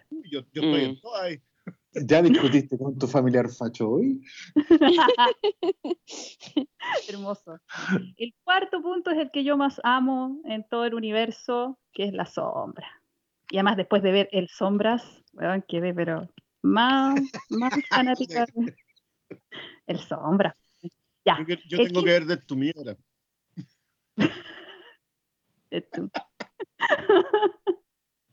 En fin. Quinto punto, desensibilización, porque también me preguntaron como, ¿cómo ese Paco no, no tenía expresión y la, la, la? ¿Y cómo pueden matar a la gente? Desensibilización la respuesta. El sexto, la identidad chilena, que eso hemos hablado harto. Y después dejé todas las preguntas que eran para Hermes y los Hateful Three hoy día. Son tres nomás. Ya, Ya, pero, eso No. da lo mismo. Ah, no, ya, pues. Ah. eh, Ah. pero, profundicemos, que encuentro, encuentro todo interesante, así que. programa. Entonces, en el primer punto, que es cómo manejar el estado emocional, lo que más me preguntaron, cómo me relajo, cómo enfrento, a ver, la angustia, cómo calmo el ánimo, lo estoy leyendo a la rápida, la ansiedad me tiene para cagar, no puedo comer casi nada durante el día, tengo miedo, eh, tengo miedo en las noches, escucho balazos, siento esperanza, miedo, rabia, incertidumbre, etcétera. Bueno, yo hablé de esto en ese post que publiqué en todos lados. Eh, es súper, es normal, onda, no, no me sé la frase exacta, pero es como frente a circunstancias anormales, lo normal es tener reacciones anormales. Onda, Mm. está bien, está bien que tengamos miedo, ansiedad, angustia, impotencia, rabia, está súper bien. Si no las tuviéramos, estaríamos respondiendo pésimo ante estas circunstancias. Así que, bien. Eh, yo acá, como que el, esquemita que me hice fue, eh, los pasos a seguir son sentir, nombrar, evaluar y actuar. Entonces, démonos el permiso de sentir, súper bien que hablen, que digan, tengo angustia, tengo, tengo miedo, etcétera, no puedo dormir. Sientan, nombren lo que sienten. Mira, tengo, es- eso se hace juntito. Tengo esto, tengo lo otro, nómbrenlo, exprésenlo. Evalúen, evalúen qué tan útil es esto que estoy sintiendo. El miedo, por ejemplo, y también lo, lo escribí en el post, todas las emociones tienen utilidad, todas las emociones nos están mostrando algo y es necesario ponerle atención y ver si es útil o no. Y si no es útil, ok, chaito, y actuar. Por ejemplo, el miedo nos muestra que hay un peligro y está súper súper comprensible que estemos teniendo miedo en estos momentos, pero si en el ahora, si en el presente no hay ningún peligro ahora mismo eh, del que yo me tenga que proteger, porque el miedo sirve para protegerse, entonces, chao, ahora me pongo a actuar. Si la rabia sirve para establecer límites cuando nos están invadiendo los límites. Si en este momento en particular estoy sintiendo rabia porque me estoy acordando de algo, pero no está pasando nada en ese momento, ok, chao rabia, bienvenida, pero te puedes ir. Y así. Y después de eso, eh, podemos empezar a actuar como, con lo que ya he dicho, pues, con lo de empezar a ponernos como en nuestra, en nuestra parcela de poder. Empecemos a elegir la interpretación que le vamos a dar a esto. Después de poder sentir, de poder, después de poder darle espacio a todo lo que sentimos, démonos cuenta, y, y es- y esto es lo rico de este momento, démonos cuenta que estamos en un, en un momento en la historia en que podemos elegir la interpretación que vamos a hacer de esto. La pregunta que yo proponía ahí era, ¿qué puedo hacer ahora para sentir gratitud por este momento en el futuro? Y esa pregunta es básica, onda, a mí me ha servido para muchísimas cosas, para las circunstancias más complicadas de la vida. Si tú te haces la pregunta de, a ver, ¿qué puedo hacer ahora para yo después en el futuro recu- recordar esto con agradecimiento? Mm. Y bueno, ahí pueden salir muchas cosas. Precisamente por eso publiqué el post que publiqué, por eso nos estamos reuniendo hoy día, porque yo quiero recordar este momento como weón, onda, participamos en esto, hicimos que la identidad chilena cambiara. Sea, si no nos comprometemos todos en eso, si seguimos con la actitud de, ah, igual no va a cambiar nada, igual no va a pasar nada. La actitud de, nah. Eh, No, pues, el, el neísmo, el neísmo ya El no se, estoy ni quemó, ahí. se quemó en los últimos extractores del showgaze y todo eso, y el grunge y todo eso ya pasó hace rato. Eh, ya- ya- como digo, como dice muy bien un amigo, eh, el, el neísmo de los 90 ya está en TCM, así que no corre. Eh, Me estáis weando, Sí. en serio. sí, Dígame. Fer, hay un, hay un tema con, con, eh, que es importante que lo, que lo digamos eh, con, con respecto a estas declaraciones que hay que hacer de los sentimientos. Eh, hay mucha gente que está pasando estos ya cinco días de toque de queda muy sola, porque hay otro problema que tenemos como sociedad y es que hoy día la gente vive sola en departamentos muy pequeños y que el toque de queda no ayuda en nada. O sea, hay gente que lleva cinco días encerrada en una torre de 30 pisos, eh, mirando por la ventana cómo pasa la vida y todo eso. Eh, ¿cómo, ¿Cómo lo pueden hacer? Eh, ¿Está bien usar, hago la pregunta, ¿está bien usar, por ejemplo, las redes sociales, eh, WhatsApp, lo que sea, llamar a la gente, eh, tener un paño lágrimas por aquí y por allá, eh, hablar, hablar, hablar, hablar, para poder sentir que esa declaración no es solo una voz en tu cabeza? Por supuesto que sí, o sea, la conexión con otras personas es esencial, pero esencial, por eso hablo tanto de Y- que y no, y hablemos, no importa conversemos. que sea y no importa que sea impersonal cierto o sea como que ay pero ¿Qué es que, que no es cara a cara como la- Da lo mismo. Oye, pero es que si fuera así, yo estaría diciendo que no, no he tenido ningún contacto con Chile este último tiempo. Exacto, exactamente yo también. Es- eso es súper importante declararlo y que la gente lo sepa no, no, no, es, no, es, no hay menos cariño Yo, por ejemplo, yo, por ejemplo, eh, em, cuando, cuando, mm, que igual verlo de afuera, obviamente, no es, no es comparable, pero, pero mm, cuando me siento como más ansiosa, me ha servido mucho hablar con, con amigos, aunque el tono de la conversación no necesariamente sea em, esperanzado, pero, pero igual decirle a, a la gente que uno quiere que uno la quiere, por ejemplo, Sí, para mí ha sido como un gran alivio de la ansiedad, como, como estar en el aquí y el ahora en un sentido, como que sabéis que te quiero mucho, eso, como estoy aquí, Mm. estoy atenta. Em, es, eso ya para mí por lo menos construye como pequeños canales de, de como esperanza, sentirse conectado. po. Y, y- y siento que por lo que yo he escuchado por mis amigos también, que están allá, también tiene, se, se expande a un buen trato con quien uno se va encontrando.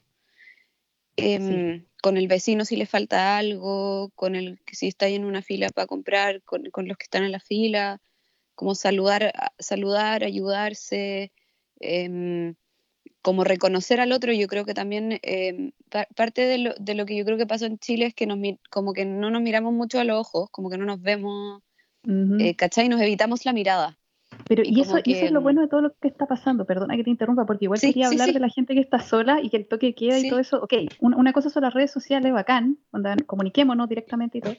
Pero también podemos golpearle la puerta al vecino, po. Eh, mm, Oiga, ¿sabe qué? Yo tengo esto. ¿Tiene algo que me dé porque se me acabó tal cosa? Ponte tú. Sí, Sí. Ya, perdona, termina la idea. no, no. em, solo quería como aportar a la, a la sensación de soledad, Mm, que igual siento que las redes sociales em, te, te permiten acercarte de alguna manera también. Sobre, sí, de, de ninguna, o sea, sin ninguna duda. Y, e incluso ya si alguien está escuchando esto y no, como que no tiene a nadie o qué sé yo, escríbanme a mí. A mí hay muchísima gente que me ha escrito, gente que no tiene amigos y que me ha dicho, ¿sabes que te escucho? Y la, la, la, y dale, escríbeme, hablemos, da lo mismo si no nos vemos, ¿cachai? Pero hagamos, Mm. hagamos conexión, eso sana. Sí, Onda, atre- a mí también. Yo también quiero ponerme a disposición para eso. De hecho, habilito a mí como redes sociales, porque Claro. siento que es un momento para como el verse. Sí, Sacar el candado, qué hermoso. Sí. Oye, pero qué hermosa frase. Bueno, En ya tantos- lo, escucharon, lo escucharon chicos y lo escucharon de ella ¿no? Ahora, yo quiero, yo quiero hacer un, un, una- un- un énfasis súper grande. Aquí ustedes saben cuál es mi grupo objetivo. A mí, me, a mí me gustan los hombres. Entonces, quiero saber cómo es cómodo para ustedes abrir estos canales, porque cuando la Cata decía, yo me acostumbraba a decirle ahora te quiero a la gente que quiero, yo también. Pero no sé si es tan fácil para los hombres, donde escribirle a un amigo y decirle, ¿sabes qué te quiero? ¿Se puede? ¿Les es cómodo?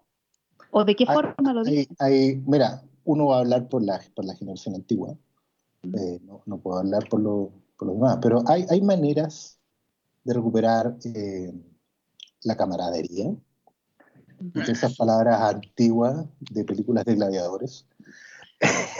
Y vaqueros. Eh, No, hay de vaqueros, no, son películas de vaqueros. No, hay forma, hay forma. Eh, no, yo sé que muchos pueden sentir eh, pudor al respecto, pero no nos olvidemos que hay forma de golpear fuerte el hombro con un puño cerrado, de, de decir muchas chuchadas en una conversación, Ay, que me encanta eso de los hombres.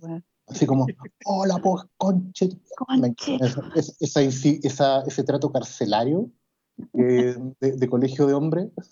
eh, Carcelario. Pero ¿qué son los es colegios de hombres? en, en estos Sí, ¿no? momentos en estos momentos igual ayuda a gente no se hagan lo- los Larry Eh, es, es- es parte del eje sí mira para, para la gente que escucha el- los Flimcast eh, estamos en una película con, con bastantes códigos comunes Ah, no, no vamos aquí a inventar la rueda lo que nos está pasando tienen que pasar todas las cosas que tienen que pasar y los personajes se van a comportar de la manera más lógica posible y esa es cuando eh, Han Solo le, le tira un dedito parado a Luke cuando le achunta a un TIE Fighter. Más bien, muchacho, eso es importante hacerlo. Es importante ser el Han Solo de mucha gente y también ser Luke Skywalker de otra gente. Vamos a volver a lo más básico, inevitablemente. Vamos a volver a revisitar todas esas viejas películas porque nos van a dar todas las herramientas para salir adelante en estos días. Excelente. Oye, Yo, y- y- a mí, ah, perdona, yo, eh, yo estoy de- muy de acuerdo con Oscar a propósito de cómo nos relacionamos en general los hombres. Eh, que es este, este resabio tan absoluto de masculinidad de no ir y abrazar a un amigo y decirle, oye, te quiero. ¿no? Pero sí ir al, al otro. ¿Sabes que Yo creo que algo tan simple entre nosotros los hombres como escribirle a alguien, oye, Juan, ¿cómo estáis? Oh, esa Eso- escaleta. es mon- pero tremendo. O sea, yo, a mí me ha pasado con casi todos mis amigos, así como que les creo, oye, ¿todo bien por allá? Y eso ya es suficiente para que entendas que estás preocupado por tus amigos. Y, que, y que creo que genera una red. Yo creo que los, los grupos de WhatsApp, a los que hemos puteado por años, han terminado siendo un lugar bien extraño, porque de repente te llegan cuestiones, a mí yo me he topado con cada sorpresa, así como, qué sé yo, hasta el WhatsApp del colegio, la gente ha colocado, oye, acá hay datos para cómo tratarlo con los niños, acá hay Mm. datos de, ¿cachai? Todas esas cuestiones, sobre todo de, mm, de, de temas más familiares, por razones más o menos lógicas, pero son, son, es un espacio más extraño el decirle a alguien, oye, estoy preocupado por ti, quiero que entiendas que hay cariño de fondo, te quiero y por eso te llamo. Resu- resumido en, oye, ¿todo bien por allá?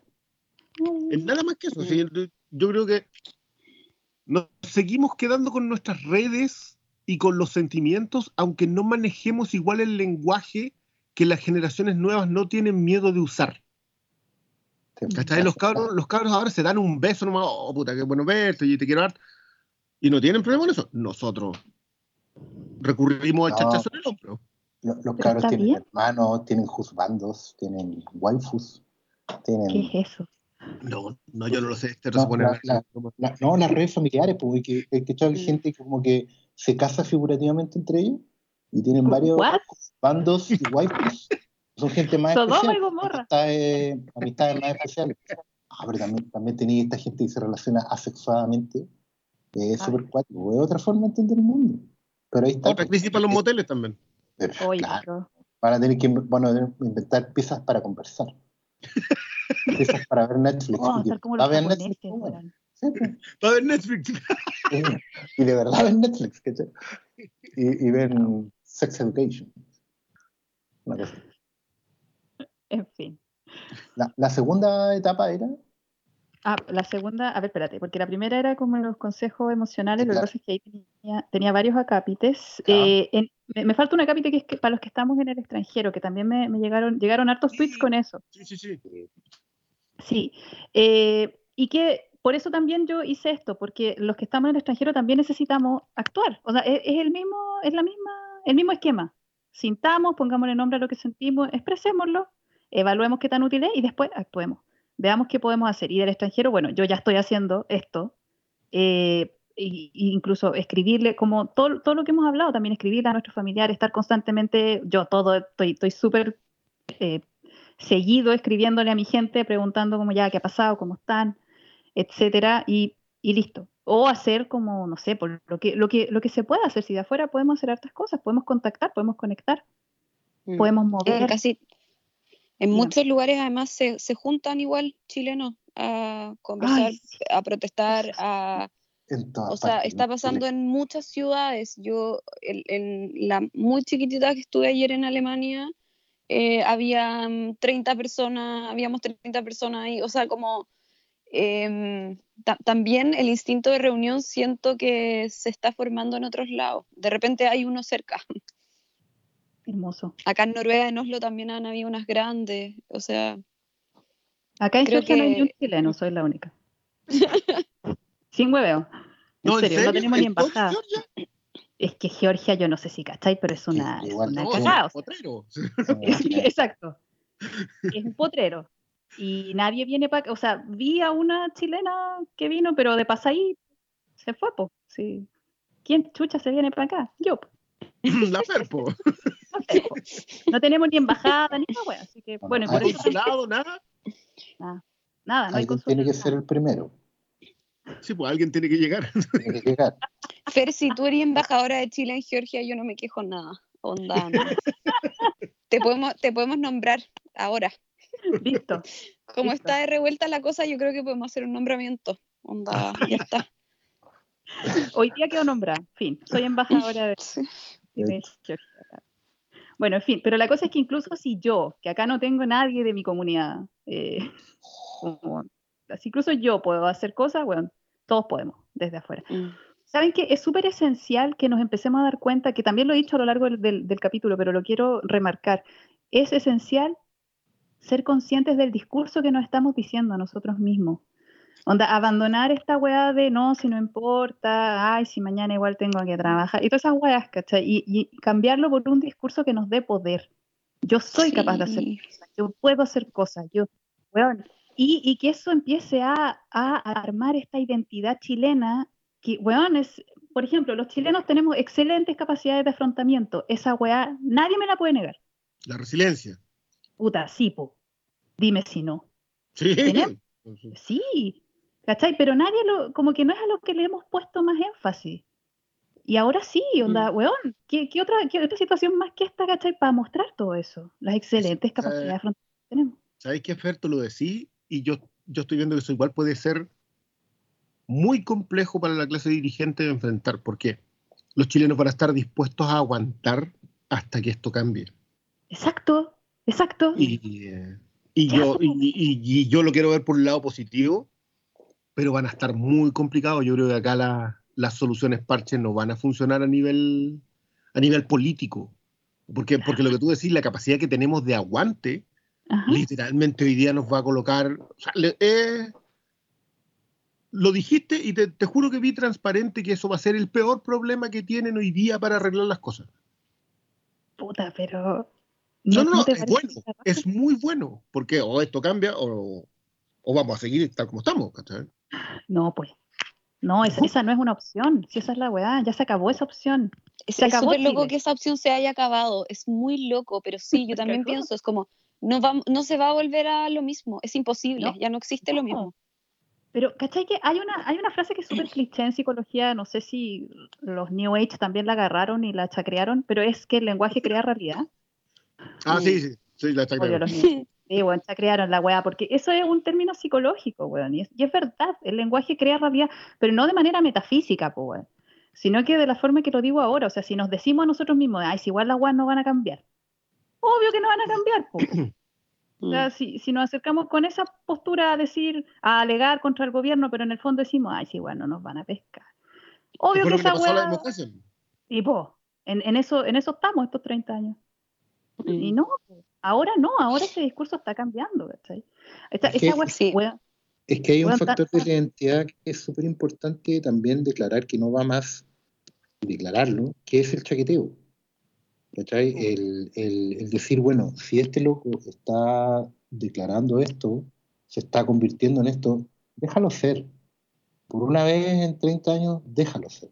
No le, no le pongáis caras, no le no digáis, "Ah, ya, estáis cagando fuera de ti esto, modérate, compórtate, eh, porque el ser compuestito es un karma que hemos llevado por todo, esto, todo este siglo. Ayer leí unas reflexiones argentinas súper eh, notables de un argentino que lleva 20 años en Chile eh, y no se dedica a hacer stand-up, sino que se dedica a, a vender libros. Ah. Y, y su, y su antecedente es muy lúcido, porque ya su hija es chilena y todo. Entonces, él decía, si el problema es que, es que el chileno se, entre muchas otras cosas, se, se arrobó el derecho de ser el modocito, el, el contenido, el educado, eh, incluso cuando se volvió un barra brava, era como una compensación de ser modocito, ¿cachai? Y, y, y no, pues hay que ese, ese, esa manera de, de chaquetearnos, de oye, si el loco quiere salir a hacer esto, si la loca quiere hacer esto otro, por una vez déjalo, hacer, Sí. porque es la Sí, única eso- forma de cambiar. ¿cachai? Eso de que no es la forma. No es la forma. Som- somos tan no es la forma. Como cortémosla con esa mierda, por favor. ¿cachai? Ni por la razón ni por la fuerza. No, no, o sea, es que ya, chao, vuela tranquilo, corre por los prados, o el huemul, Juan Cóndor y Callampa, y dale nomás. Y... Por una Sí, vez déjenlo no- ser al loco, weón, déjenlo correr en pelota por la alameda si quiere, weón. Al Terminator. Por una vez, claro. Yo eh, creo que uno de los mejores diagnósticos que yo leí de esta cuestión y que es a la vez como la piedra base, o sea, como que el cimiento de aquí en adelante es de la Lucía Damert, que decía que lo que se murió fue el modelo el día viernes. El modelo chileno. Y el modelo chileno, este modelo neoliberal instalado hacia fines de la dictadura, desde los, los 80 diría yo, tiene una relación simbiótica con la personalidad del chileno. Como que esa, idea subyacente de que éramos solidarios, porque probablemente en la cultura rural así se era, se trajo a la ciudad, pero no funcionaba igual. Y después de que el modelo económico empezó a, a, a establecerse, terminó por pesar tanto que en los 90 y en los 2000 nos transformamos en gente mucho más egoísta, la que le importaba menos el resto, que esté mucho menos empática y todo. Y eso fue lo que se murió ese viernes. Como que, como cayó la parte de arriba, la parte de abajo se desempolvó de lo que tenía. Eh, y volvió. Volvió de una manera que. No, no sé si. El, el- salir a cacerorear, ponte tú, que es un tipo de protesta súper pobre, si lo pensáis, pero ha Sí. servido para que te con- a- volváis a hablar con los vecinos. O sea, yo mi, tengo un vecino, loco, Mm. que, que hizo la bandera el, el 11 de ¿Aló? septiembre. Hola, Jenny. Estamos, de vuelta, estamos de vuelta. Te caíste No te momentáneamente, pero hablando, apareciste de nuevo. no. Mm.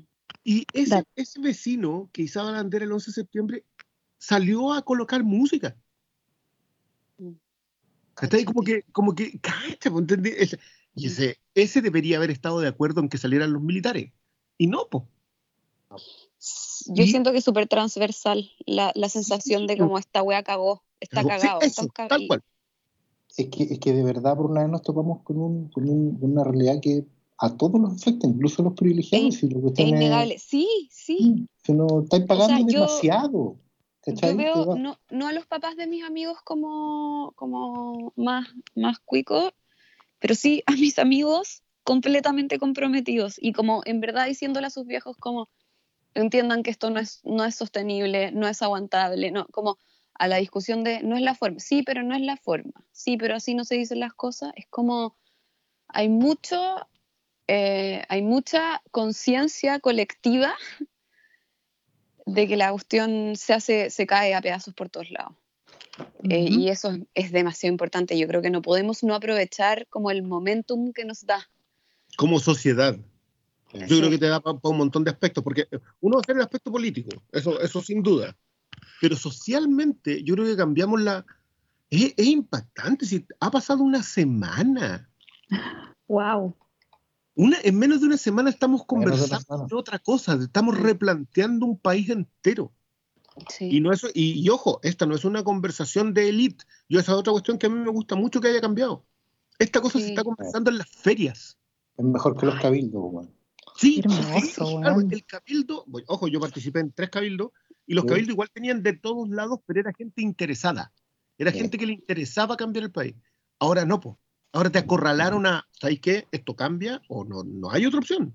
Es que ahora todo nos interesa, po. Claro, po. sí, básicamente porque el país está ardiendo, digamos, pero Pero puta. No Pero es hermoso, es hermoso que nos interese, onda, por fin. En- cambiemos de, cambiemos nuestra identidad. Yay. Yay. ¿Cachai que definámosla. Yo creo que no sé qué tanto podemos cambiarla. Bueno, Bueno. ah, Se, ha dicho, se ha dicho antes que somos un país de apenas 200 años. Estamos Sí, recién saliendo de puerta. octavo. sí. Estamos en pubertad total. Estamos en octavo con espinilla y aprendiendo a relacionarnos con el sexo opuesto. Ah, Vamos, cabrón. Vamos que se puede. estamos teniendo esta furia adolescente como es. ¡Ah! Y que La después- hormona. Vamos que se puede. Vamos, todos a escuchar a Offspring. Vamos, vamos. Spring. Oh my gosh. Dios. Tanto que Oye. que se acabe Chile, perdón. Sí, Se acabó, po. Se acabó, po. Y se a, acabó. pro- a propósito del, del lenguaje crea realidad. Weón, Impresionante. Se acabó Chile. Se acabó. Pero, pero yo, de lo del lenguaje, me, me gusta mucho como que la palabra evasión, bueno, mu- varias palabras que como que ahora están como en la boca de todos em, y que creo que tienen un gran significado, o sea, como, eh, vi- como vivimos en un país en que evadir el, si evadís el metro te persiguen los militares y si evades impuestos eres presidente y, mm, y, y- y eso como que ya no podemos no mirarlo más. No podemos no mirarlo más. Onda, esa es nuestra realidad. Yo so- ¿sabéis que eso yo le digo le- el fenómeno de la pizzería? Porque La pizzería fue fatal, esa, la esa pizzería cuestión- fue lo que rentó. Es Gracias. que eso, o sea, yo creo que ahí, Eso ahí lo volvió transversal. Lo Sí, volvió sí. transversal. ¿Entendés? Porque, porque es eso, o sea, como que aceptamos hasta que te fuiste a comer una pizza mientras la ciudad sigue al carajo. Hasta, hasta la Mm. pizza, hasta la pizza era una conspiración comunista con el Frente Amplio. Claro, sí. era, era la FARC y la pizza. Fue como, amigo, no. Amigo, amigo, date cuenta. No, ese amigo te cuenta va, va para Chile, ¿eh? Sí, pues, sí, Sí. sí. totalmente. O sea, de verdad te están poniendo el gorro, ¿cachai? Eh. No, no, menos mal. Ay, sí. A mí me encanta. Encuentro que todo esto es, es la raja. ¿no? Nuestra clase dirigente yo diría que fue más que infiel. ¿Cierto? Sí. No nos estaba Sí. poniendo el gorro nomás, tenía una familia, sea, en otro lado, sí, pues. No, es muy escandaloso y, y ha seguido siendo muy escandaloso. O sea, a mí me impresiona. Yo no sé qué le escribe los discursos a Piñera, pero no los cambian. Yo a veces No. lo veo y es como, esto yo ya lo vi. Pero ¿O creo que no? Parte hablando de la violencia, después tres adjetivos para describir que él entendió, que él está escuchando. Todos los chilenos tenemos carencia, él también. yeah, right. nuestros sueños. Siempre son tres adjetivos y como ya, ok. eh, y después dice como, muy al final, como unas medidas que si tú las escucháis, bueno, yo me, me leí las de ayer que son como la primera propuesta más grande, pero, pero que si seguimos con la metáfora del enfermo, me parece que son muy paliativas. O sea, no está dando morfina para dejarnos morir con un poco menos de dolor, digamos, no, no, Y no morfina son como claro no, no, no, no se tocan no se toca el bolsillo realmente. ¿Qué, qué, qué sería lo que, lo que necesitaríamos realmente? La verdad, la verdad, yo, yo creo que cuesta declararlo también, porque ahí está el otro también, de, de que estamos todavía un poco en shock. Sí, Pero Mm. todos saben, y es un, un secreto a voces, que la única forma de que esto pare es que se vaya. Es que renuncie él y todo el gabinete. pero Porque ¿y qué vendría después? es que, es Es que que- eso yo pienso o sea que lo que ya ok queremos. renuncia pero si él renuncia Chadwick queda a cargo o sea no, no se tiene que ir todo. ¿Cachai? Yo, yo lo- Sí. lo, lo que te digo es la sensación de que, claro, porque tú decís, si se va Piñera, queda Chadwick. O sea, vamos a seguir igual. ¿Cachai? Si se va Chadwick, queda, no sé, va a haber que llamar a elecciones, va a tener que asumir el puesto el presidente del Senado. Pero eso, por ejemplo, esas son cosas formales que a la gente, por una vez, no le preocupan tanto. ¿Cachai? Que la No. cosa no cambiaría. ¿Sabes qué nos falta también un poco? Eh, repasar lo que fue la historia de Chile hace 100 años atrás. Hace 100 años atrás teníamos una crisis política no de este, no de este cariz, pero sí de una magnitud similar.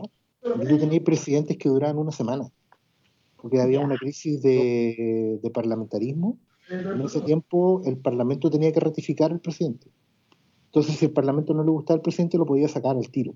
Así como, no, usted no, no, y se va. Y hay gente que fue presidente por una semana, por dos semanas, por dos meses. Fíjense siempre que uno nunca puede nombrar los presidentes de Chile entre, 1900, entre 1891 y 1925. Oye, pero son, como, son como 20 años de chacra, así. No digo que vayamos a lo mismo, pero ese, ese, ese periodo también fue un periodo de, de conversión, que es lo que a mí siempre me ha llevado últimamente a decir que estamos entrando en los locos años 20, digamos.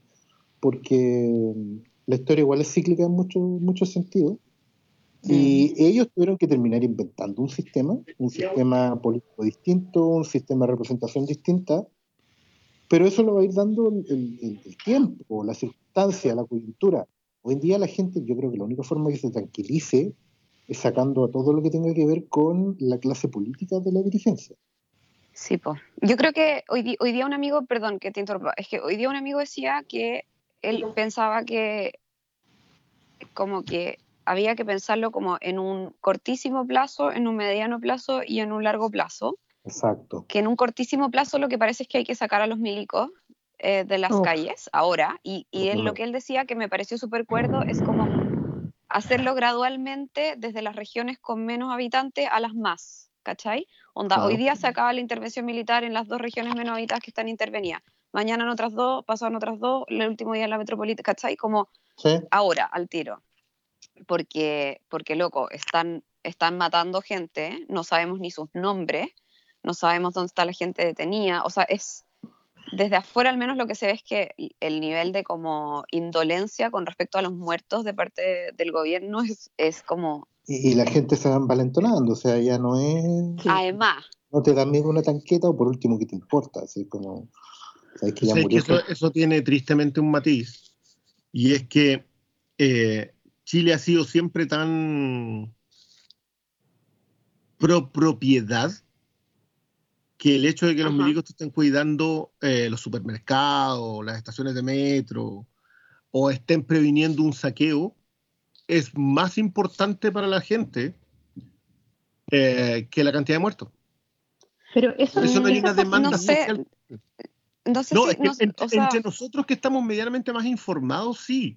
Pero ya, a mí me gusta mucho el aspecto que, que, eh, que armó la, mm, la FER a propósito de cómo, cómo conversáis esto con, con aquellos de tu familia que son conservadores. No sé si conservadores la. Creo que ahí. Estamos estirando un poquito para que quepa, digamos, pero. mm, ¿Cómo Los piensan diferente. dice, ¿Sabéis que los milicos deberían poder disparar? Mm.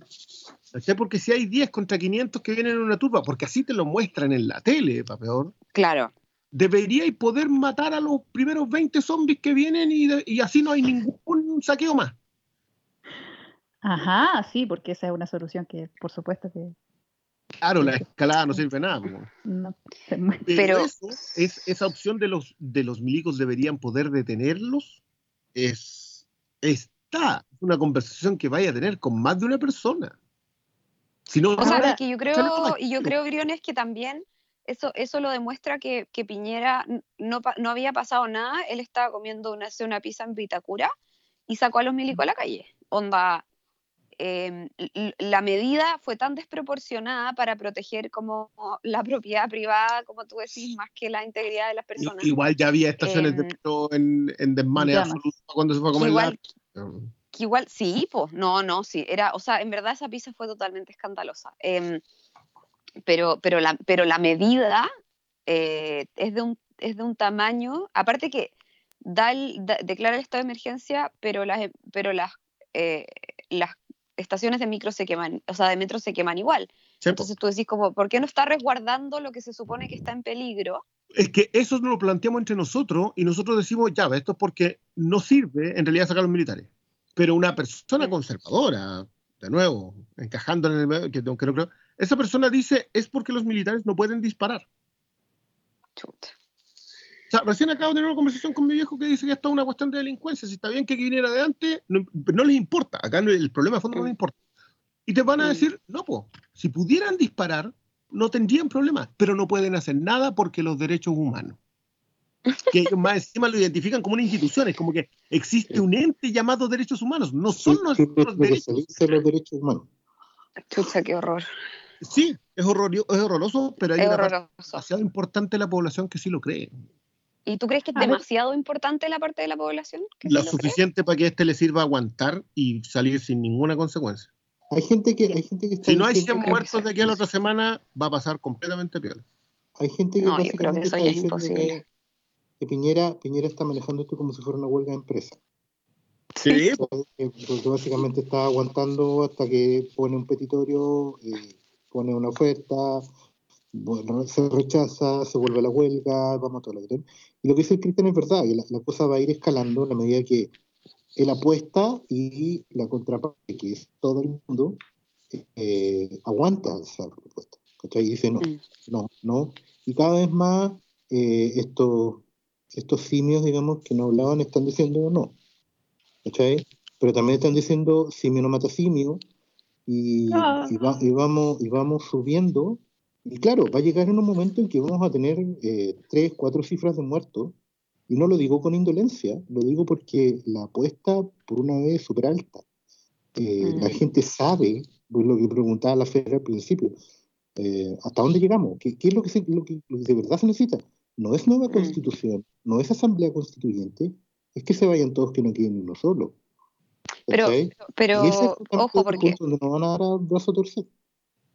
Pero es que ahí es donde yo creo que uno tiene que tener cuidado con decir lo que la gente quiere es esto y no esto otro, porque que sea una cosa tan como un descontento desorganizado en un sentido también te permite como eh, organizar la cosa como a partir de petitorios eh, y, y como de- lo que decía antes, como ahora, pasado mañana, en un año más, ¿cachai?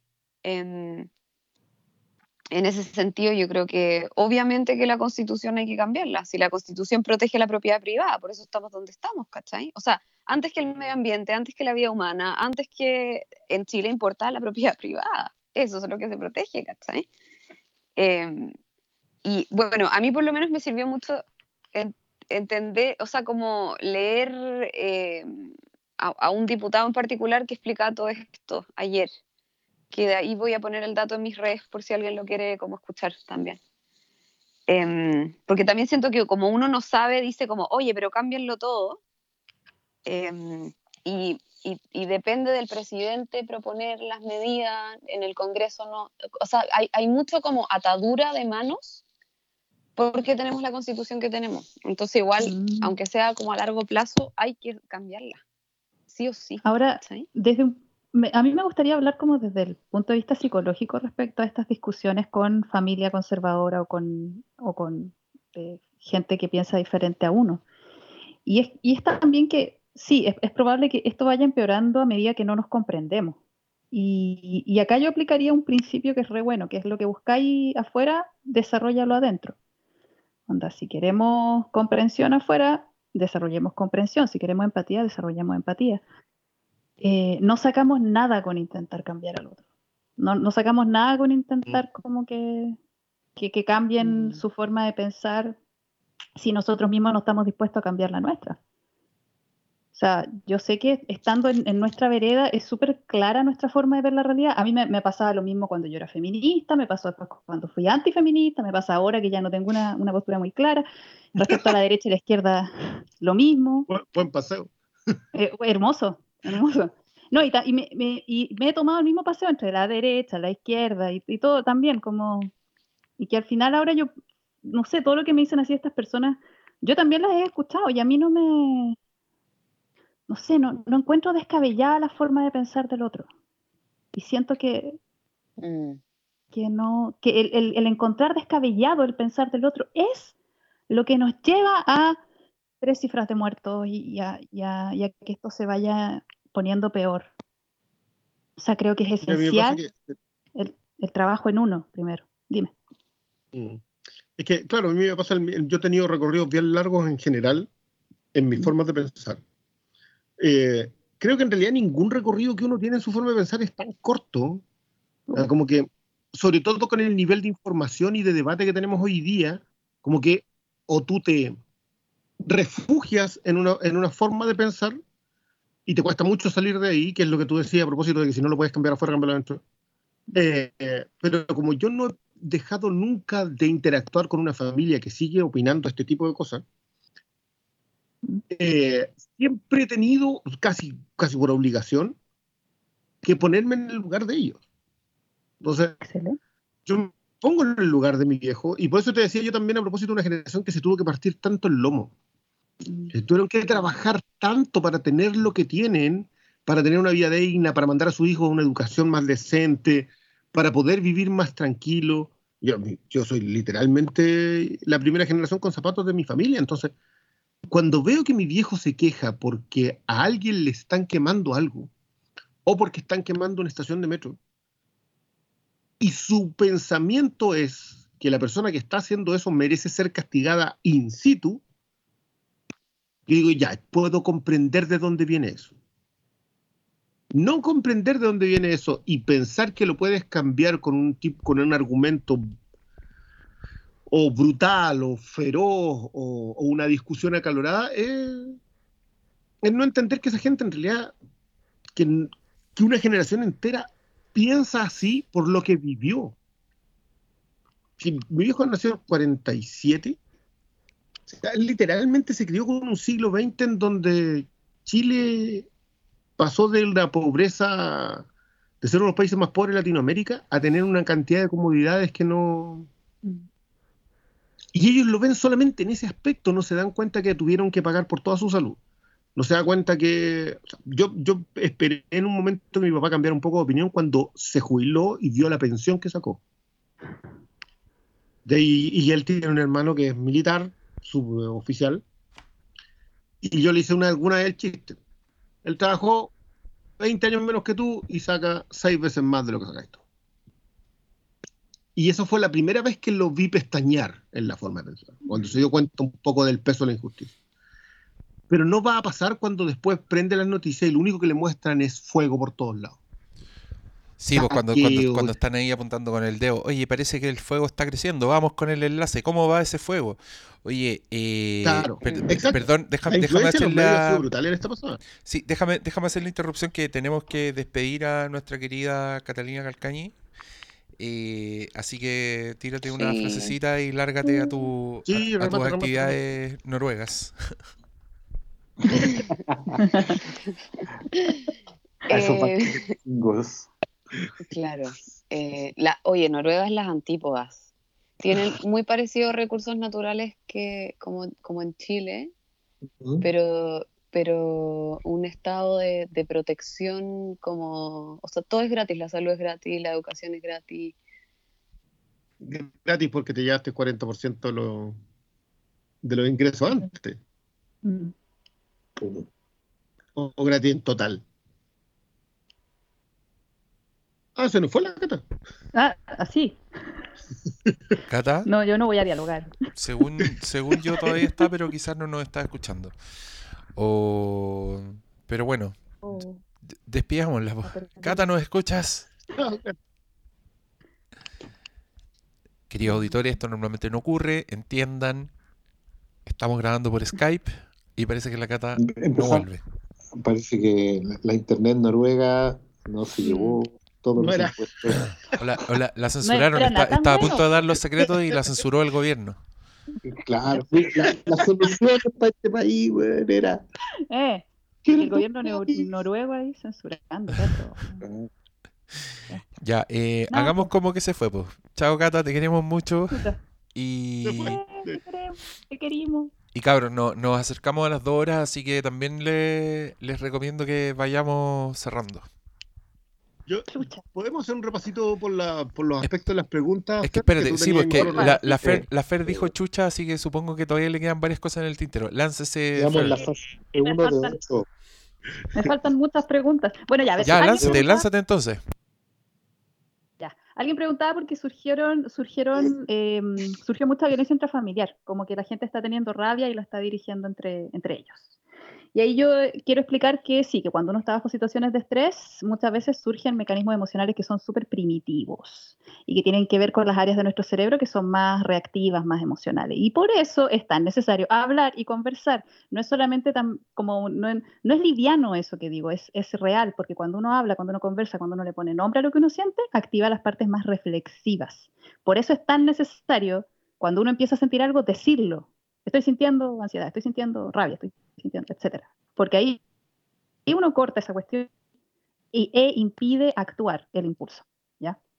Eso que quería decir respecto a eso. Para, pam, pam. Voy a pasar al segundo punto, que era la retraumatización. Em, yo acá quiero hacer harto, harto énfasis en ocupar un, un lenguaje, como ya dije, un discurso que nos dé poder, en sentir que podemos elegir la interpretación que vamos a dar a lo, que está pasando y en compartir eso con nuestros papás, con nuestros abuelos, con todos los que vivieron esto antes y que están reviviendo el trauma. Ayudarlos a, como a, a anclarse en el presente, a decirles, mira, esto que está pasando ahora no es lo que pasó antes, mira, descríbame lo que está pasando, observa lo que está pasando. Eh, ve, ve lo que estáis viendo, reconoce que no es la misma situación, ve las herramientas que estamos teniendo, ve todo, y así como traerlos al presente, hacer que describan la situación de ahora. Tratar un trauma ya implica como más, más pega, pero al menos traerlos para el presente, hacerlos, hacer, hacer que se den cuenta que tenemos más herramientas y hacer que se den cuenta también de la, de la postura que estamos asumiendo todos, porque yo, yo quiero creer que todos estamos asumiendo ahora esta, esta postura de poder, como, bueno, sí, sí, Sí. podemos. ¿Sabes qué? Eso Sí es súper importante, es súper importante porque efectivamente, por un lado, la retraumatización eh, está en los viejos, claro, es como le digo a mis viejos que esto no es lo mismo, que no, no va a volver a ser eh, exactamente como fue, que te van a venir a buscar, que te van a quemar los libros, etcétera, etcétera, eh, que es como el discurso que se instala en los viejos. Eh, pero por otro lado, también hay como una suerte de retraumatización en jóvenes que han visto este discurso, que crecieron con ese discurso y Ah. tienen miedo de eso. ¿cachai? Y, y hay un montón de factores históricos, por un lado, porque por desconocimiento no, no se manejan, no solo porque ahora sea un gobierno de derecha, eh, sino porque efectivamente el contexto del 73 es distinto, o sea, ni mejor ni peor, es distinto. ah, Era, era otra transformación de mundo, era otro tema con la, la- la instalación política y el factor de la guerra para eh, conquistar el, el- el gobierno, el control. ¿Cachai? Aquí estamos en un, en un factor nuevo que quizás nos genera mucha incertidumbre, pero tiene razón, toda la razón la fe en el sentido que hay que hablarlo y traerlo presente y darse Mm. cuenta de las diferencias. O sea, acá yo no he firmado por el Partido Socialista ni Comunista para trabajar en la línea aérea nacional, por lo tanto no me van a venir a buscar, ¿cachai? Eh, no es eso, ¿cachai? No, puede que pasen otras cosas peores, no podría yo negarme tampoco a, a una realidad, pero no es lo mismo, ¿cachai? No es lo mismo y hay que ir como en esos detalles, sobre todo también para, los, para, para muchos cabros que, que, que repiten el discurso con el que crecieron, ¿cachai? Que es como que, eh, bueno, es lo que nos, nos, nos crió también. Sí. Mm, Pero- Yo, yo concuerdo con, con- con ese proceso. Mí, como les decía yo hablándolo con mis suegros, ellos están muy, muy asustados, sobre todo mi suegra, porque, claro, a mi suegro en un momento lo fueron a buscar a la casa, ¿cachai? Entonces, Claro. ella, ella tiene la idea de que esto es espantoso porque se acuerdan del peor momento de su, de su historia en la vida, no es reciente. ¿no? El peor momento de su historia fue tener que pasear afuera del Estadio Nacional para ver que sobrevivían los amigos que estaban detenidos adentro. ¿cachai? Ay, no me Claro, Entonces, claro que para Claro. ellos es traumático. enterraron Ahí fueron gente, 17 años de una dictadura brutal, entonces vieron todas las cosas terribles. Entonces hoy día ven pasar a un camión con militares y lo primero que dicen es, estamos en eso. es violento. Eso, Sí, es pero- que pero eso yo creo que la, la traumatización y la retraumatización, como dice muy bien la Fer, tiene, tiene dos aspectos. Uno, eso es cómo los calmáis. Que, que- que creo que tenéis toda la razón. Tenéis que decirle hoy día hay otras herramientas, que hay otras opciones. Eh, pero también es complicado para las generaciones más jóvenes, como dice Oscar, pero yo creo que por otra razón. Y es porque creen que la solución está en pararse frente a la tanqueta. Uh, sí. Y eso, cuando se, ya se están dando cuenta que no, Anoche fueron a buscar a una vocera de la CONE. Se metieron a su casa y la sacaron. Y ahí es donde tú decís, este, este quiebre va a venir ahora cuando recién te das cuenta de lo brutal que es un proceso como este. Si Las las revueltas nunca son tranquilas. No. O sea, acá, No. acá no vamos a salir indemne ninguno. Lo que pasa es que yo, pucha, yo aprecio un montón lo que dice la Fer, en que empoderémonos de esto y saquémosle lo bueno que está teniendo que Chile esté cambiando. Es que es muy bueno. Uf, pero no importa, lo otro es lo más importante, ¿cachai? Exacto. La incertidumbre es súper, es, es como un, es un montón de posibilidades. La incertidumbre da miedo, pero también abre, abre las puertas a muchas otras cosas nuevas. Yo, yo también recomendaría un poco investigar acerca de otras revoluciones que han sido exitosas. Yo acá, me imagino que nadie la conoce, pero de verdad la revolución de las rosas de acá tuvo sus problemas, obviamente, y todo, pero fue súper exitosa. Y a mí eso yo creo que también me mantiene tan optimista. Porque yo sé que se puede. Mm. Se puede. Sí. Yo, de hecho, no tengo recuerdos de que este tipo de explosiones hayan terminado mal a nivel país. O sea, yo entiendo que, que la, Mm. la- la sangre derramada es siempre terrible, pero de este tipo, una explosión social acéfala, políticamente hablando. Porque cuando nosotros hablamos del 73, el 73 fue el enfrentamiento de ideologías, una, completa, una liderada completamente económica con, con el brazo armado militar, y la otra, eh, el socialismo. Y eso fue un enfrentamiento entre ideologías en que la nación se vio entre medio. Pero esto no tiene nada que ver, pues o sea, la clase dirigente apenas tiene idea de lo que está pasando. Entonces, pasó en Islandia también, solo que en Islandia lo que hicieron fue derrocar el gobierno, meter preso a los, a los Pero es que los... ahí eran, eran cuatro hueones. po. Sí, pues es que ese, ese es el punto, o sea, eran 300 mil. ¿De cuánto es Georgia? Eh, en Georgia acá hay cuatro, cuatro palos, iba a decir, cuatro millones. Ya. Sí, Capitalismo. es que siguen siendo naciones pequeñas, eso es lo que me pasa a mí en Sí, población. Es verdad, es verdad. Porque, claro, el caso de los nórdicos son de 3 millones, 5 millones, ¿cachai? Pero Y, y más o imagínate. menos concentrado. Pero podemos hacer eso, onda, somos capaces, vamos a sentar un precedente. Yo- es, es que eso es lo otro que yo creo. Yo creo que por mu- muchos temen de lo que pasa en la región a propósito del resto de Latinoamérica. Hay que ver si lo de Chile resulta primero. Hay que ver cuál Nos es el modelo que se otra vez, nos toca otra vez ser el, el conejillo de India de la cuestión. El conejillo de India, claro, claro. Pero sí. chiquillos, no, no somos el conejillo, el conejillo de India, somos el líder, somos el que va adelante, somos el pionero. Sí, cambien el lo que para lo bueno y para lo malo, ¿cachai? Sí, pa, pa acá, pero, pero ¿cachai que? Mira, empodérate, Cristian. A- Yo a- estoy- adquiere Yo estoy esa angustiado, visión- pero, pero esperanzado. ¿ah? No, no. Parecen más amargas mis, mis comentarios. Pero adquiere, si adquieres esa visión de, bueno, soy el pionero, soy el primero, soy, soy el que va a sentar las bases de esto, vamos a sentar un precedente, weón, vamos a ser el país con más habitantes en poder establecer esta weá en América, quizás vamos a ser los primeros en establecer primer mundo en América Latina, ¿cachai? Vamos a ser el primer país del primer mundo en América Latina, a partir de esto. Weón, hagámoslo, podemos hacerlo. Somos, somos un país educado, weón, somos un país bacán. Sí, lo que nos ha pasado durante todo, este- eh, no sé si toda nuestra historia, pero al menos los últimos 100 años es que yo creo que sí hemos sido un país bacán, pero nunca nos la hemos creído, weón. Tenemos a los argentinos al lado para aprender de ellos, y ellos que pueden tener la media cagada en su país, pero se siguen creyendo lo yorqueque. Creamos lo yorqueque. Co- concuerdo. Yo, ¿sabéis qué? Yo no quiero hacer ninguna alusión futbolística acá porque ya nos han llamado la atención en más de una ocasión. Pero yo igual creo que este es el traumático proceso de, de tener a alguien que te hace creer en ti mismo. A Chile le pasó eso que llegó alguien que nos hizo creer en nosotros mismos y de pronto nos vimos haciendo cuestiones que no sabíamos que podíamos hacer. Lo que pasa es que acá no hay un líder que nos haga, nos esté haciendo eso. Sí. No hay un discurso, ¿cachai? Sino que de repente nosotros nos miramos y dijimos, ¿sabéis qué? Hemos construido este país nosotros. Ajá. No la elite dirigente, no los que se llevan la plata para la casa, nosotros. Y por lo tanto, ¿sabéis qué? Si esto hay que quemarlo para después volver a arar y volver a sembrar y ver crecer los frutos de nuestro esfuerzo, vamos a hacerlo nosotros. De aquí a que resulte, hay que ver, pero no vamos a dejar de intentarlo. Lo que Vamos a pasa es que hacer igual, lo que pasa es que igual los más viejos tenemos que asumir que vamos a contemplar la Tierra Prometida, pero no vamos a entrar en ella. No, vamos a entrar en ella, no. Ese, ese es nuestro rol. Nos en tocó la esta. En esta película nosotros somos Charlton Heston. Pero, pero imagínate qué bonito Vamos, cuando vamos a redimir. así, No, si vamos a redimir todos los cóndores de ayer, sacrificándonos en el tercer acto de la película para el futuro del jovencito. Qué lindo como hablan forma, es, la, es la mejor forma de asumirlo. Por haber nacido en el siglo XX nos va a tocar. ¿no? Ah, pero qué rico, weón, cuando estés ahí en tu silla de ruedas con el chalcito en las piernas mirando O sea, todo- mañana. todos los frutos.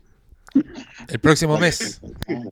No, no, hay- la cosa, la nuestra es ahí decirle al oído al, al jovencito The Force be with you. Sí. Estamos para ser transparentes nomás. Sí, transparencia total. Ya, ya, Fer, Perfecto. prosigue. Busca, Eh, busca tus apuntes. Sí, sí, sí, no, que ya eh, corté con este tema, solamente quiero también decir que estamos pasando por un duelo. Yo no sé si conocen las etapas del duelo. Sí. Pero Ya, dale, sí, dale para el auditor que los desconozca. En general son cinco, que son la negación, la rabia, la tristeza, la negociación y la aceptación. La negación es cuando es el primer momento de shock que tuvimos, así como, ¿qué mierda es esto? Y de- después todas las otras emociones, además se le van uniendo otras, además de rabia, tristeza, hemos tenido miedo, etcétera. Y todas, esas emociones son normales. La negociación son esos momentos donde lo pasamos bien, donde negociamos con el dolor. Que por favor tengan esos momentos, son necesarios. Es necesario que se pongan a ver una serie, es necesario que se pongan a compartir con sus amigos con sus familiares y hablen de otra cosa. Por favor, hablen de otra cosa. Ya, aunque ahora hemos estado casi tres horas hablando de esto, pero después de esto vayan y hablen de otra wea. Tenemos trailers de Star Wars, The Rise of Skywalker. Por Sí, yo decía eso con las válvulas de escape. Sí. Sí, sí, Sí, es que, que, que por eso me entristece tanto la, la noticia de los moteles, ¿eh? debo decirlo, porque es una válvula de escape que si no se está dando no es bueno. Puta. Sí, bueno, eso daría para otro podcast. ¿eh? Bueno, Pero a lo Sí. mejor hay nuevas formas, hay nuevos estilos de baile. No, yo creo que lo ni- ni los saludos de Sacha Grey están salvando a nadie, loco. Sí, de verdad que estamos, necesitamos más memes. más memes. Manden memes, manden memes Manden y manden memes. Claro. Yes, yes. Send nudes. Send news and. Send memes. nudes. Bueno, ya, y la, y la otra etapa es la, es la aceptación. Cuando ya aceptamos que no- todo nuestro equilibrio anterior se fue, se murió, todo lo que hemos dicho ahora, Chile se acabó, y empezamos ya a elaborar eh, nuestra nueva identidad, nuestra nueva historia, que tiene que ser una historia en donde nosotros nos empoderamos. Y este proceso se va repitiendo, ¿ah? Vamos a volver a negarlo a ratos, vamos a volver a sentir rabia, vamos a volver, vamos a, volver a negociar, vamos a volver a aceptar, vamos a volver a negarlo, y así. Entonces, lo quiero, lo quiero explicar porque todos vamos a estar pasando por eso, como sociedad vamos a estar pasando por eso, y es necesario, y es normal. Onda, no está mal, está súper bien. ¿Ok? Ok. Ok, Ah. ya. Eh, el- mi tema de la sombra creo que ya he hablado de eso. Lo, lo último que quiero decir, eso sí, es, cabros, si odian a Piñera, adivinen. Piñera representa lo que no quieren aceptar en ustedes mismos. Solamente los voy a dejar con eso. Hagan un ejercicio muy lindo que yo he hecho varias veces y es hermoso. Escriban todo lo que no les gusta de esa persona, todo, todas las características. Y después lean esa listita y vayan reconociendo cada una de esas características en ustedes mismos. Se van a sorprender. Yo hice ese ejercicio con, con el estadista, con el presidente Lago. ¡Oh! ¿Y qué descubriste, Cristian? Que mi mayor problema es que yo creo en la política. Oh, ¿sabes? Yo sé que el tipo negoció para poder avanzar por otros lados. Y es Mira. espantoso porque lo detesto por haberlo hecho. Odio esa parte de mí porque yo de verdad creo en eso. ¿cachai? De verdad creo que Ah. es necesario sentarse a debatir con alguien. Pero creo que lo que se dio fue horrible. Entonces, claro, lo detesto por haberlo hecho. Pero entiendo y, y en el fondo sé que casi todo lo tenía que hacer. ¿cachai? Ya, entonces, no, lo, que no lo he hecho con, con Sebastián. ahí, ahí viene el segundo paso del proceso que es, tenéis dos caminos. O aceptáis esa característica dentro tuyo, como lo que tú me estáis diciendo, como, ok, esto es mío igual, y, y reconozco que es útil, etcétera. O lo transformas, como, no sé, esa, esa capacidad no me gusta en mí, no voy a ser más así, no voy a desarrollar más eso en mí. Mm. Son dos cosas que se pueden hacer. Ya, esa es la sombra.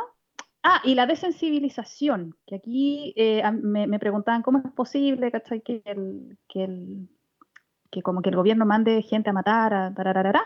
Y yo acá explicaba que también, porque decían que el, el- el mili- el milico que está al lado, yo no he visto cuando habla Piñera ni nada, pero alguien decía que el, el milico que, que estaba hablando al lado de él como que no tenía expresión, algo así. Y la verdad es que hay profesiones en las que es necesario desarrollar una desensibilización, que es lo que hacen los torturadores. O sea, esos hueones tienen que desensibilizar, disociar una parte de su cabeza, de su mente, e ignorar esa parte y no responder emocionalmente a esa parte, para poder después también llegar a su casa y tener una vida familiar y, y todo normal. Eso se llama disociar. Y, y a, a veces lo hacemos nosotros mismos. Por ejemplo, cuando con la superioridad moral lo hacemos mucho. Cuando tú te sientes superior moralmente a alguien, tú piensas que no solamente te corresponde decirle lo que es correcto, sino que te corresponde imponérselo. Y ahí es donde estamos disociando el, el hecho de que el otro es una persona con, con los mismos derechos que tú, que, que puede ser tan lógico como tú, simplemente no estás siendo capaz de verlo. Y ahí es donde como que se pasan todas estas cosas que se nos hacen como tan, tan difíciles de entender. Es porque estamos ignorando una, una porción de la realidad. Eh, ya, después venía lo de la identidad chilena, que de eso he hablado Caleta. Y tan, tan, tan. Creo que ya. Sí, Lo de los creo que niños. ya lo hice con- ¿Los niños? Ah, ya, lo- tratarlo con los niños. Ya, ¿cómo tratarlo con los niños? Espérate. Que eso lo tenía anotadito acá. Eh, lo que yo sé es que, porque esa no es mi área de, de experticia en Ujú. absoluto, pero al menos lo que he leído y lo que conozco de, de hablar con niños es, primero hay que explicar las cosas de forma muy simple y clara. Yo vi un ejemplo que me pareció bastante bueno, que es, hay problemas entre el gobierno y la gente, pero los adultos del país están pensando cómo arreglar esos problemas. Y darle ejemplos concretos que sean adecuados a su edad. Por ejemplo, le puedes decir, mira, lo que está pasando es como cuando tú te peleas con otro niño que al principio te da mucha rabia, pero después tú te tienes que calmar y tienes que conversar y llegar a un acuerdo. Eso mismo están tratando de hacer los adultos, pero como somos tantos, somos muchos, está tomando más tiempo y algunos todavía se están enojando, todavía están expresando su enojo. Entonces, lo que nosotros podemos hacer es calmarnos y así le damos el ejemplo a los otros para que también se calmen y puedan empezar a arreglar todos estos problemas. Es más o menos lo que a mí se me ocurre que se le puede decir a un niño, como, mira, esto está pasando, pero fíjate que tú también has vivido circunstancias parecidas, porque así también de a poquito los vamos, les vamos dando este discurso de poder. Claro. Que quizás, lo, quizás en, ese, en ese sentido lo más importante es no, no meterlos en una burbuja, No, ¿cachai? ni tampoco someterlos a errores, a, perdón, a horrores, horrores. así al extremo del mítico Kurosawa, mira y mira porque nunca lo que veas no va a ser peor que lo que te vas a imaginar. Eh, la cosa es hacerlo con, con- en un proceso tal como tú estás describiendo, o sea, un proceso que ellos puedan reconocer primero las herramientas que, que ellos mismos tienen, la pelea con el compañero me parece un súper buen ejemplo, y, pero tampoco a decirles que no está pasando nada, que mira que la gente está celebrando No. Halloween, ¿cachai? Que están haciendo cosplay de Years and Years. No, la cosa es, es como es, no, ¿cachai? Pero, pero tampoco someterlos a horrores de brutalidad, de shock de realidad, nada por el estilo. No, no, no, por favor, no. O sea, si a nosotros nos choquea, imagínate a un niño. Sí, es. exactamente. Eso, eso es justamente lo que más yo le he dado vuelta. Súper bien llevarlo al caceroleo, ¿cachai? Porque está- es en la plaza y los niños se entretienen tocando la- las cosas. Claro. Ya, me vale. Pero si ves que la cosa se puso, se está empezando a colocar, agarra No y la- que no lo claro. vean. No, ver una, una lacrimógena cuando tenés 7 años no creo que sea el mejor. No. No, no lo es. Entonces, No. claro, ten- yo creo que ahí eh, es encontrar el equilibrio en la conversación y en la exposición. Yo igual creo que prenderle en la tele es lo peor que podía hacer. No, A la hora de las no. noticias tiene que hablar los adultos. Quizás Sí, entender el discurso. Yo, yo niño viendo noticias. colocarle ideas. ¿Cómo? Sí, tan, es la gran pregunta. qué ¿qué fome ver noticias, weón. Bueno, pero eso, con, con los, con los niños hay que explicarles claramente que hay rabia, que hay gente que expresa enojo, si es que llegan a ser testigos de algo en la calle y todo. Es como, ya, mira, ellos están enojados, acuérdate de lo que hablamos, pero después se van a calmar. Entonces nosotros podemos mostrarlo. Oye, y lo de los caceroleos a mí me ha encantado porque además de, de- de ayudar a liberar tensiones, el caceroleo, eh, crea una sensación de comunidad que yo encuentro la raja. A mí Sí. eso, eso es lo único en lo que yo no puedo Eso sí. participar en absoluto. Y Pero grábate.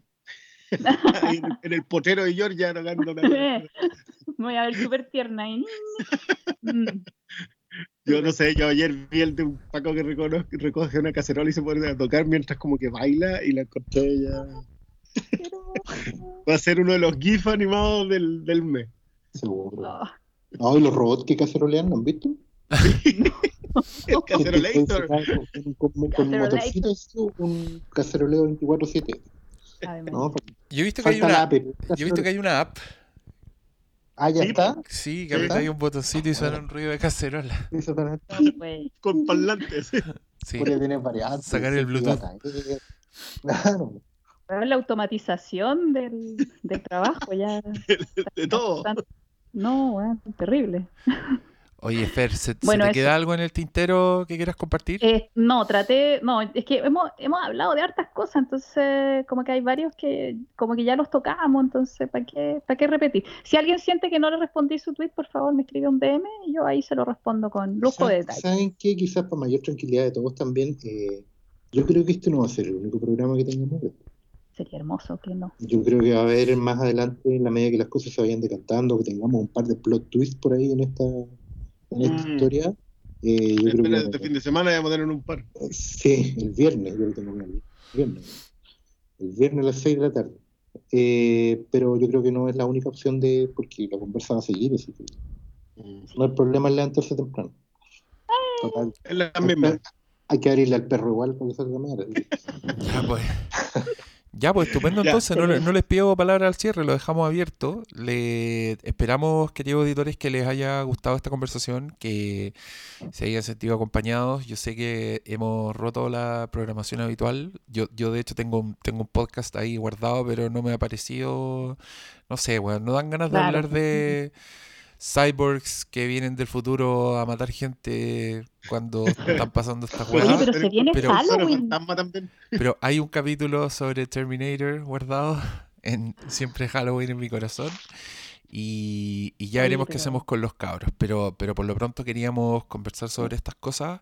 Así que nada, pues, queridos contertulios, despídanse de, de la audiencia con unas palabritas.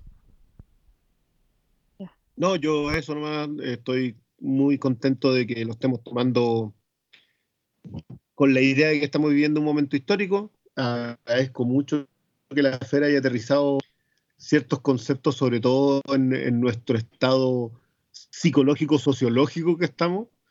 Eh, y nada, fue, esta conversación ha sido muy grata, de verdad. Ojalá les sirva a todos también. Yes. Sí, eh, también eh, agradecerles a ustedes, los que escuchan, por, darle valor a esto. Eh, hay que reconocer esas cosas también. Uno piensa que de repente lo hace por entretenimiento, eh, por huevear, por, pasar el rato, pero claro, ustedes nos han hecho saber que lo que principalmente les da estos programas es compañía y la compañía es en las buenas y en las malas. Entonces, yo no sé a esta altura si esto es tan bueno o tan malo, pero es compañía igual. Y es una manera que tenemos de, de, de hacer comunidad al fin y al cabo. Es súper importante que esté pasando, es súper importante que ustedes se sientan que en este mundo nuevo que están haciendo no están solos, nunca están solos. No por solo porque estemos nosotros hablando, sino que porque en general hay, hay gente al otro lado. Y, y- y la gente está ahí a través de, de- de las maneras que ustedes necesiten alcanzarla. Así que no se sientan tan solos y nada, pues vamos a seguir estando. Ay, tan bonito que hablas tú. Me gusta. Acuérdate que, eh, acuérdate que yo cambio, cambio esas cosas por comida. Ah, verdad. Ya. Asegurando su supervivencia. asegurando la, asegurando claro. la vida en la post-apocalipsis. Ya saben, oye, sí, yo y yo reitero mi llamado a que me traigan super 8 y, y lo que Oye, yo no me despedí, po. Dale, po. Ah, bueno, yo eh, agradezco muchísimo, muchísimo este espacio. Eh, quiero quiero re- eh, recomendar un libro que no sé qué tanto se relacione, pero es justo el libro que estoy leyendo ahora y me tiene así demasiado bola a la cabeza, que se llama El hombre en busca de sentido, de Víctor Frankl. No lo cachan, ese weón estuvo en un campo de concentración. Puta, yo leí ese libro hace mucho tiempo, pues, pero claro, es como te habla un poco del sentido de que, el- de que el propósito y, y las weas, o sea, la- las weas horrorosas de la vida finalmente te dan un propósito y le dan sentido a... O, o me estoy acordando mal del libro. No, sí, exactamente eso. Es que ese es más o menos el mensaje que yo quiero transmitir. Y, y- ese libro es como ya, así, el, epítome, lleva, eso llevado a nivel 9000. O sea, ese weón fue capaz de darle sentido a esa experiencia en particular. Y la describe, es un libro, no es fácil de leer, pero es súper enriquecedor. Así que, cabros, léanselo. Oye, y quiero dar igual mi mail, contacto arroba para que me escriban si necesitan algo, si necesitan conversar con alguien, o como sea. Bueno, si necesitan psicóloga también, sí, una, una tiene que comer. Pero aparte de eso, si Contacto me quieren escribir, arroba jennifervergara.cl. Jennifer. Ya, ya, pues, ahí lo tienen. Y sería todo, pues, queridos auditores. Mucha, Eso. mucha fuerza. eh, no se, no se desanimen y, y, y las cosas van a cambiar para bien. Esperamos. Espera. Y, Sí. y- Sí será. y- y ya, y ya, cabros. Cuídense y bu- buenos días. Buenos días. Buenas noches, no sé. Truman Show, ya, donde sea que estén. Buenas, donde sea que nos estén escuchando. Adiós.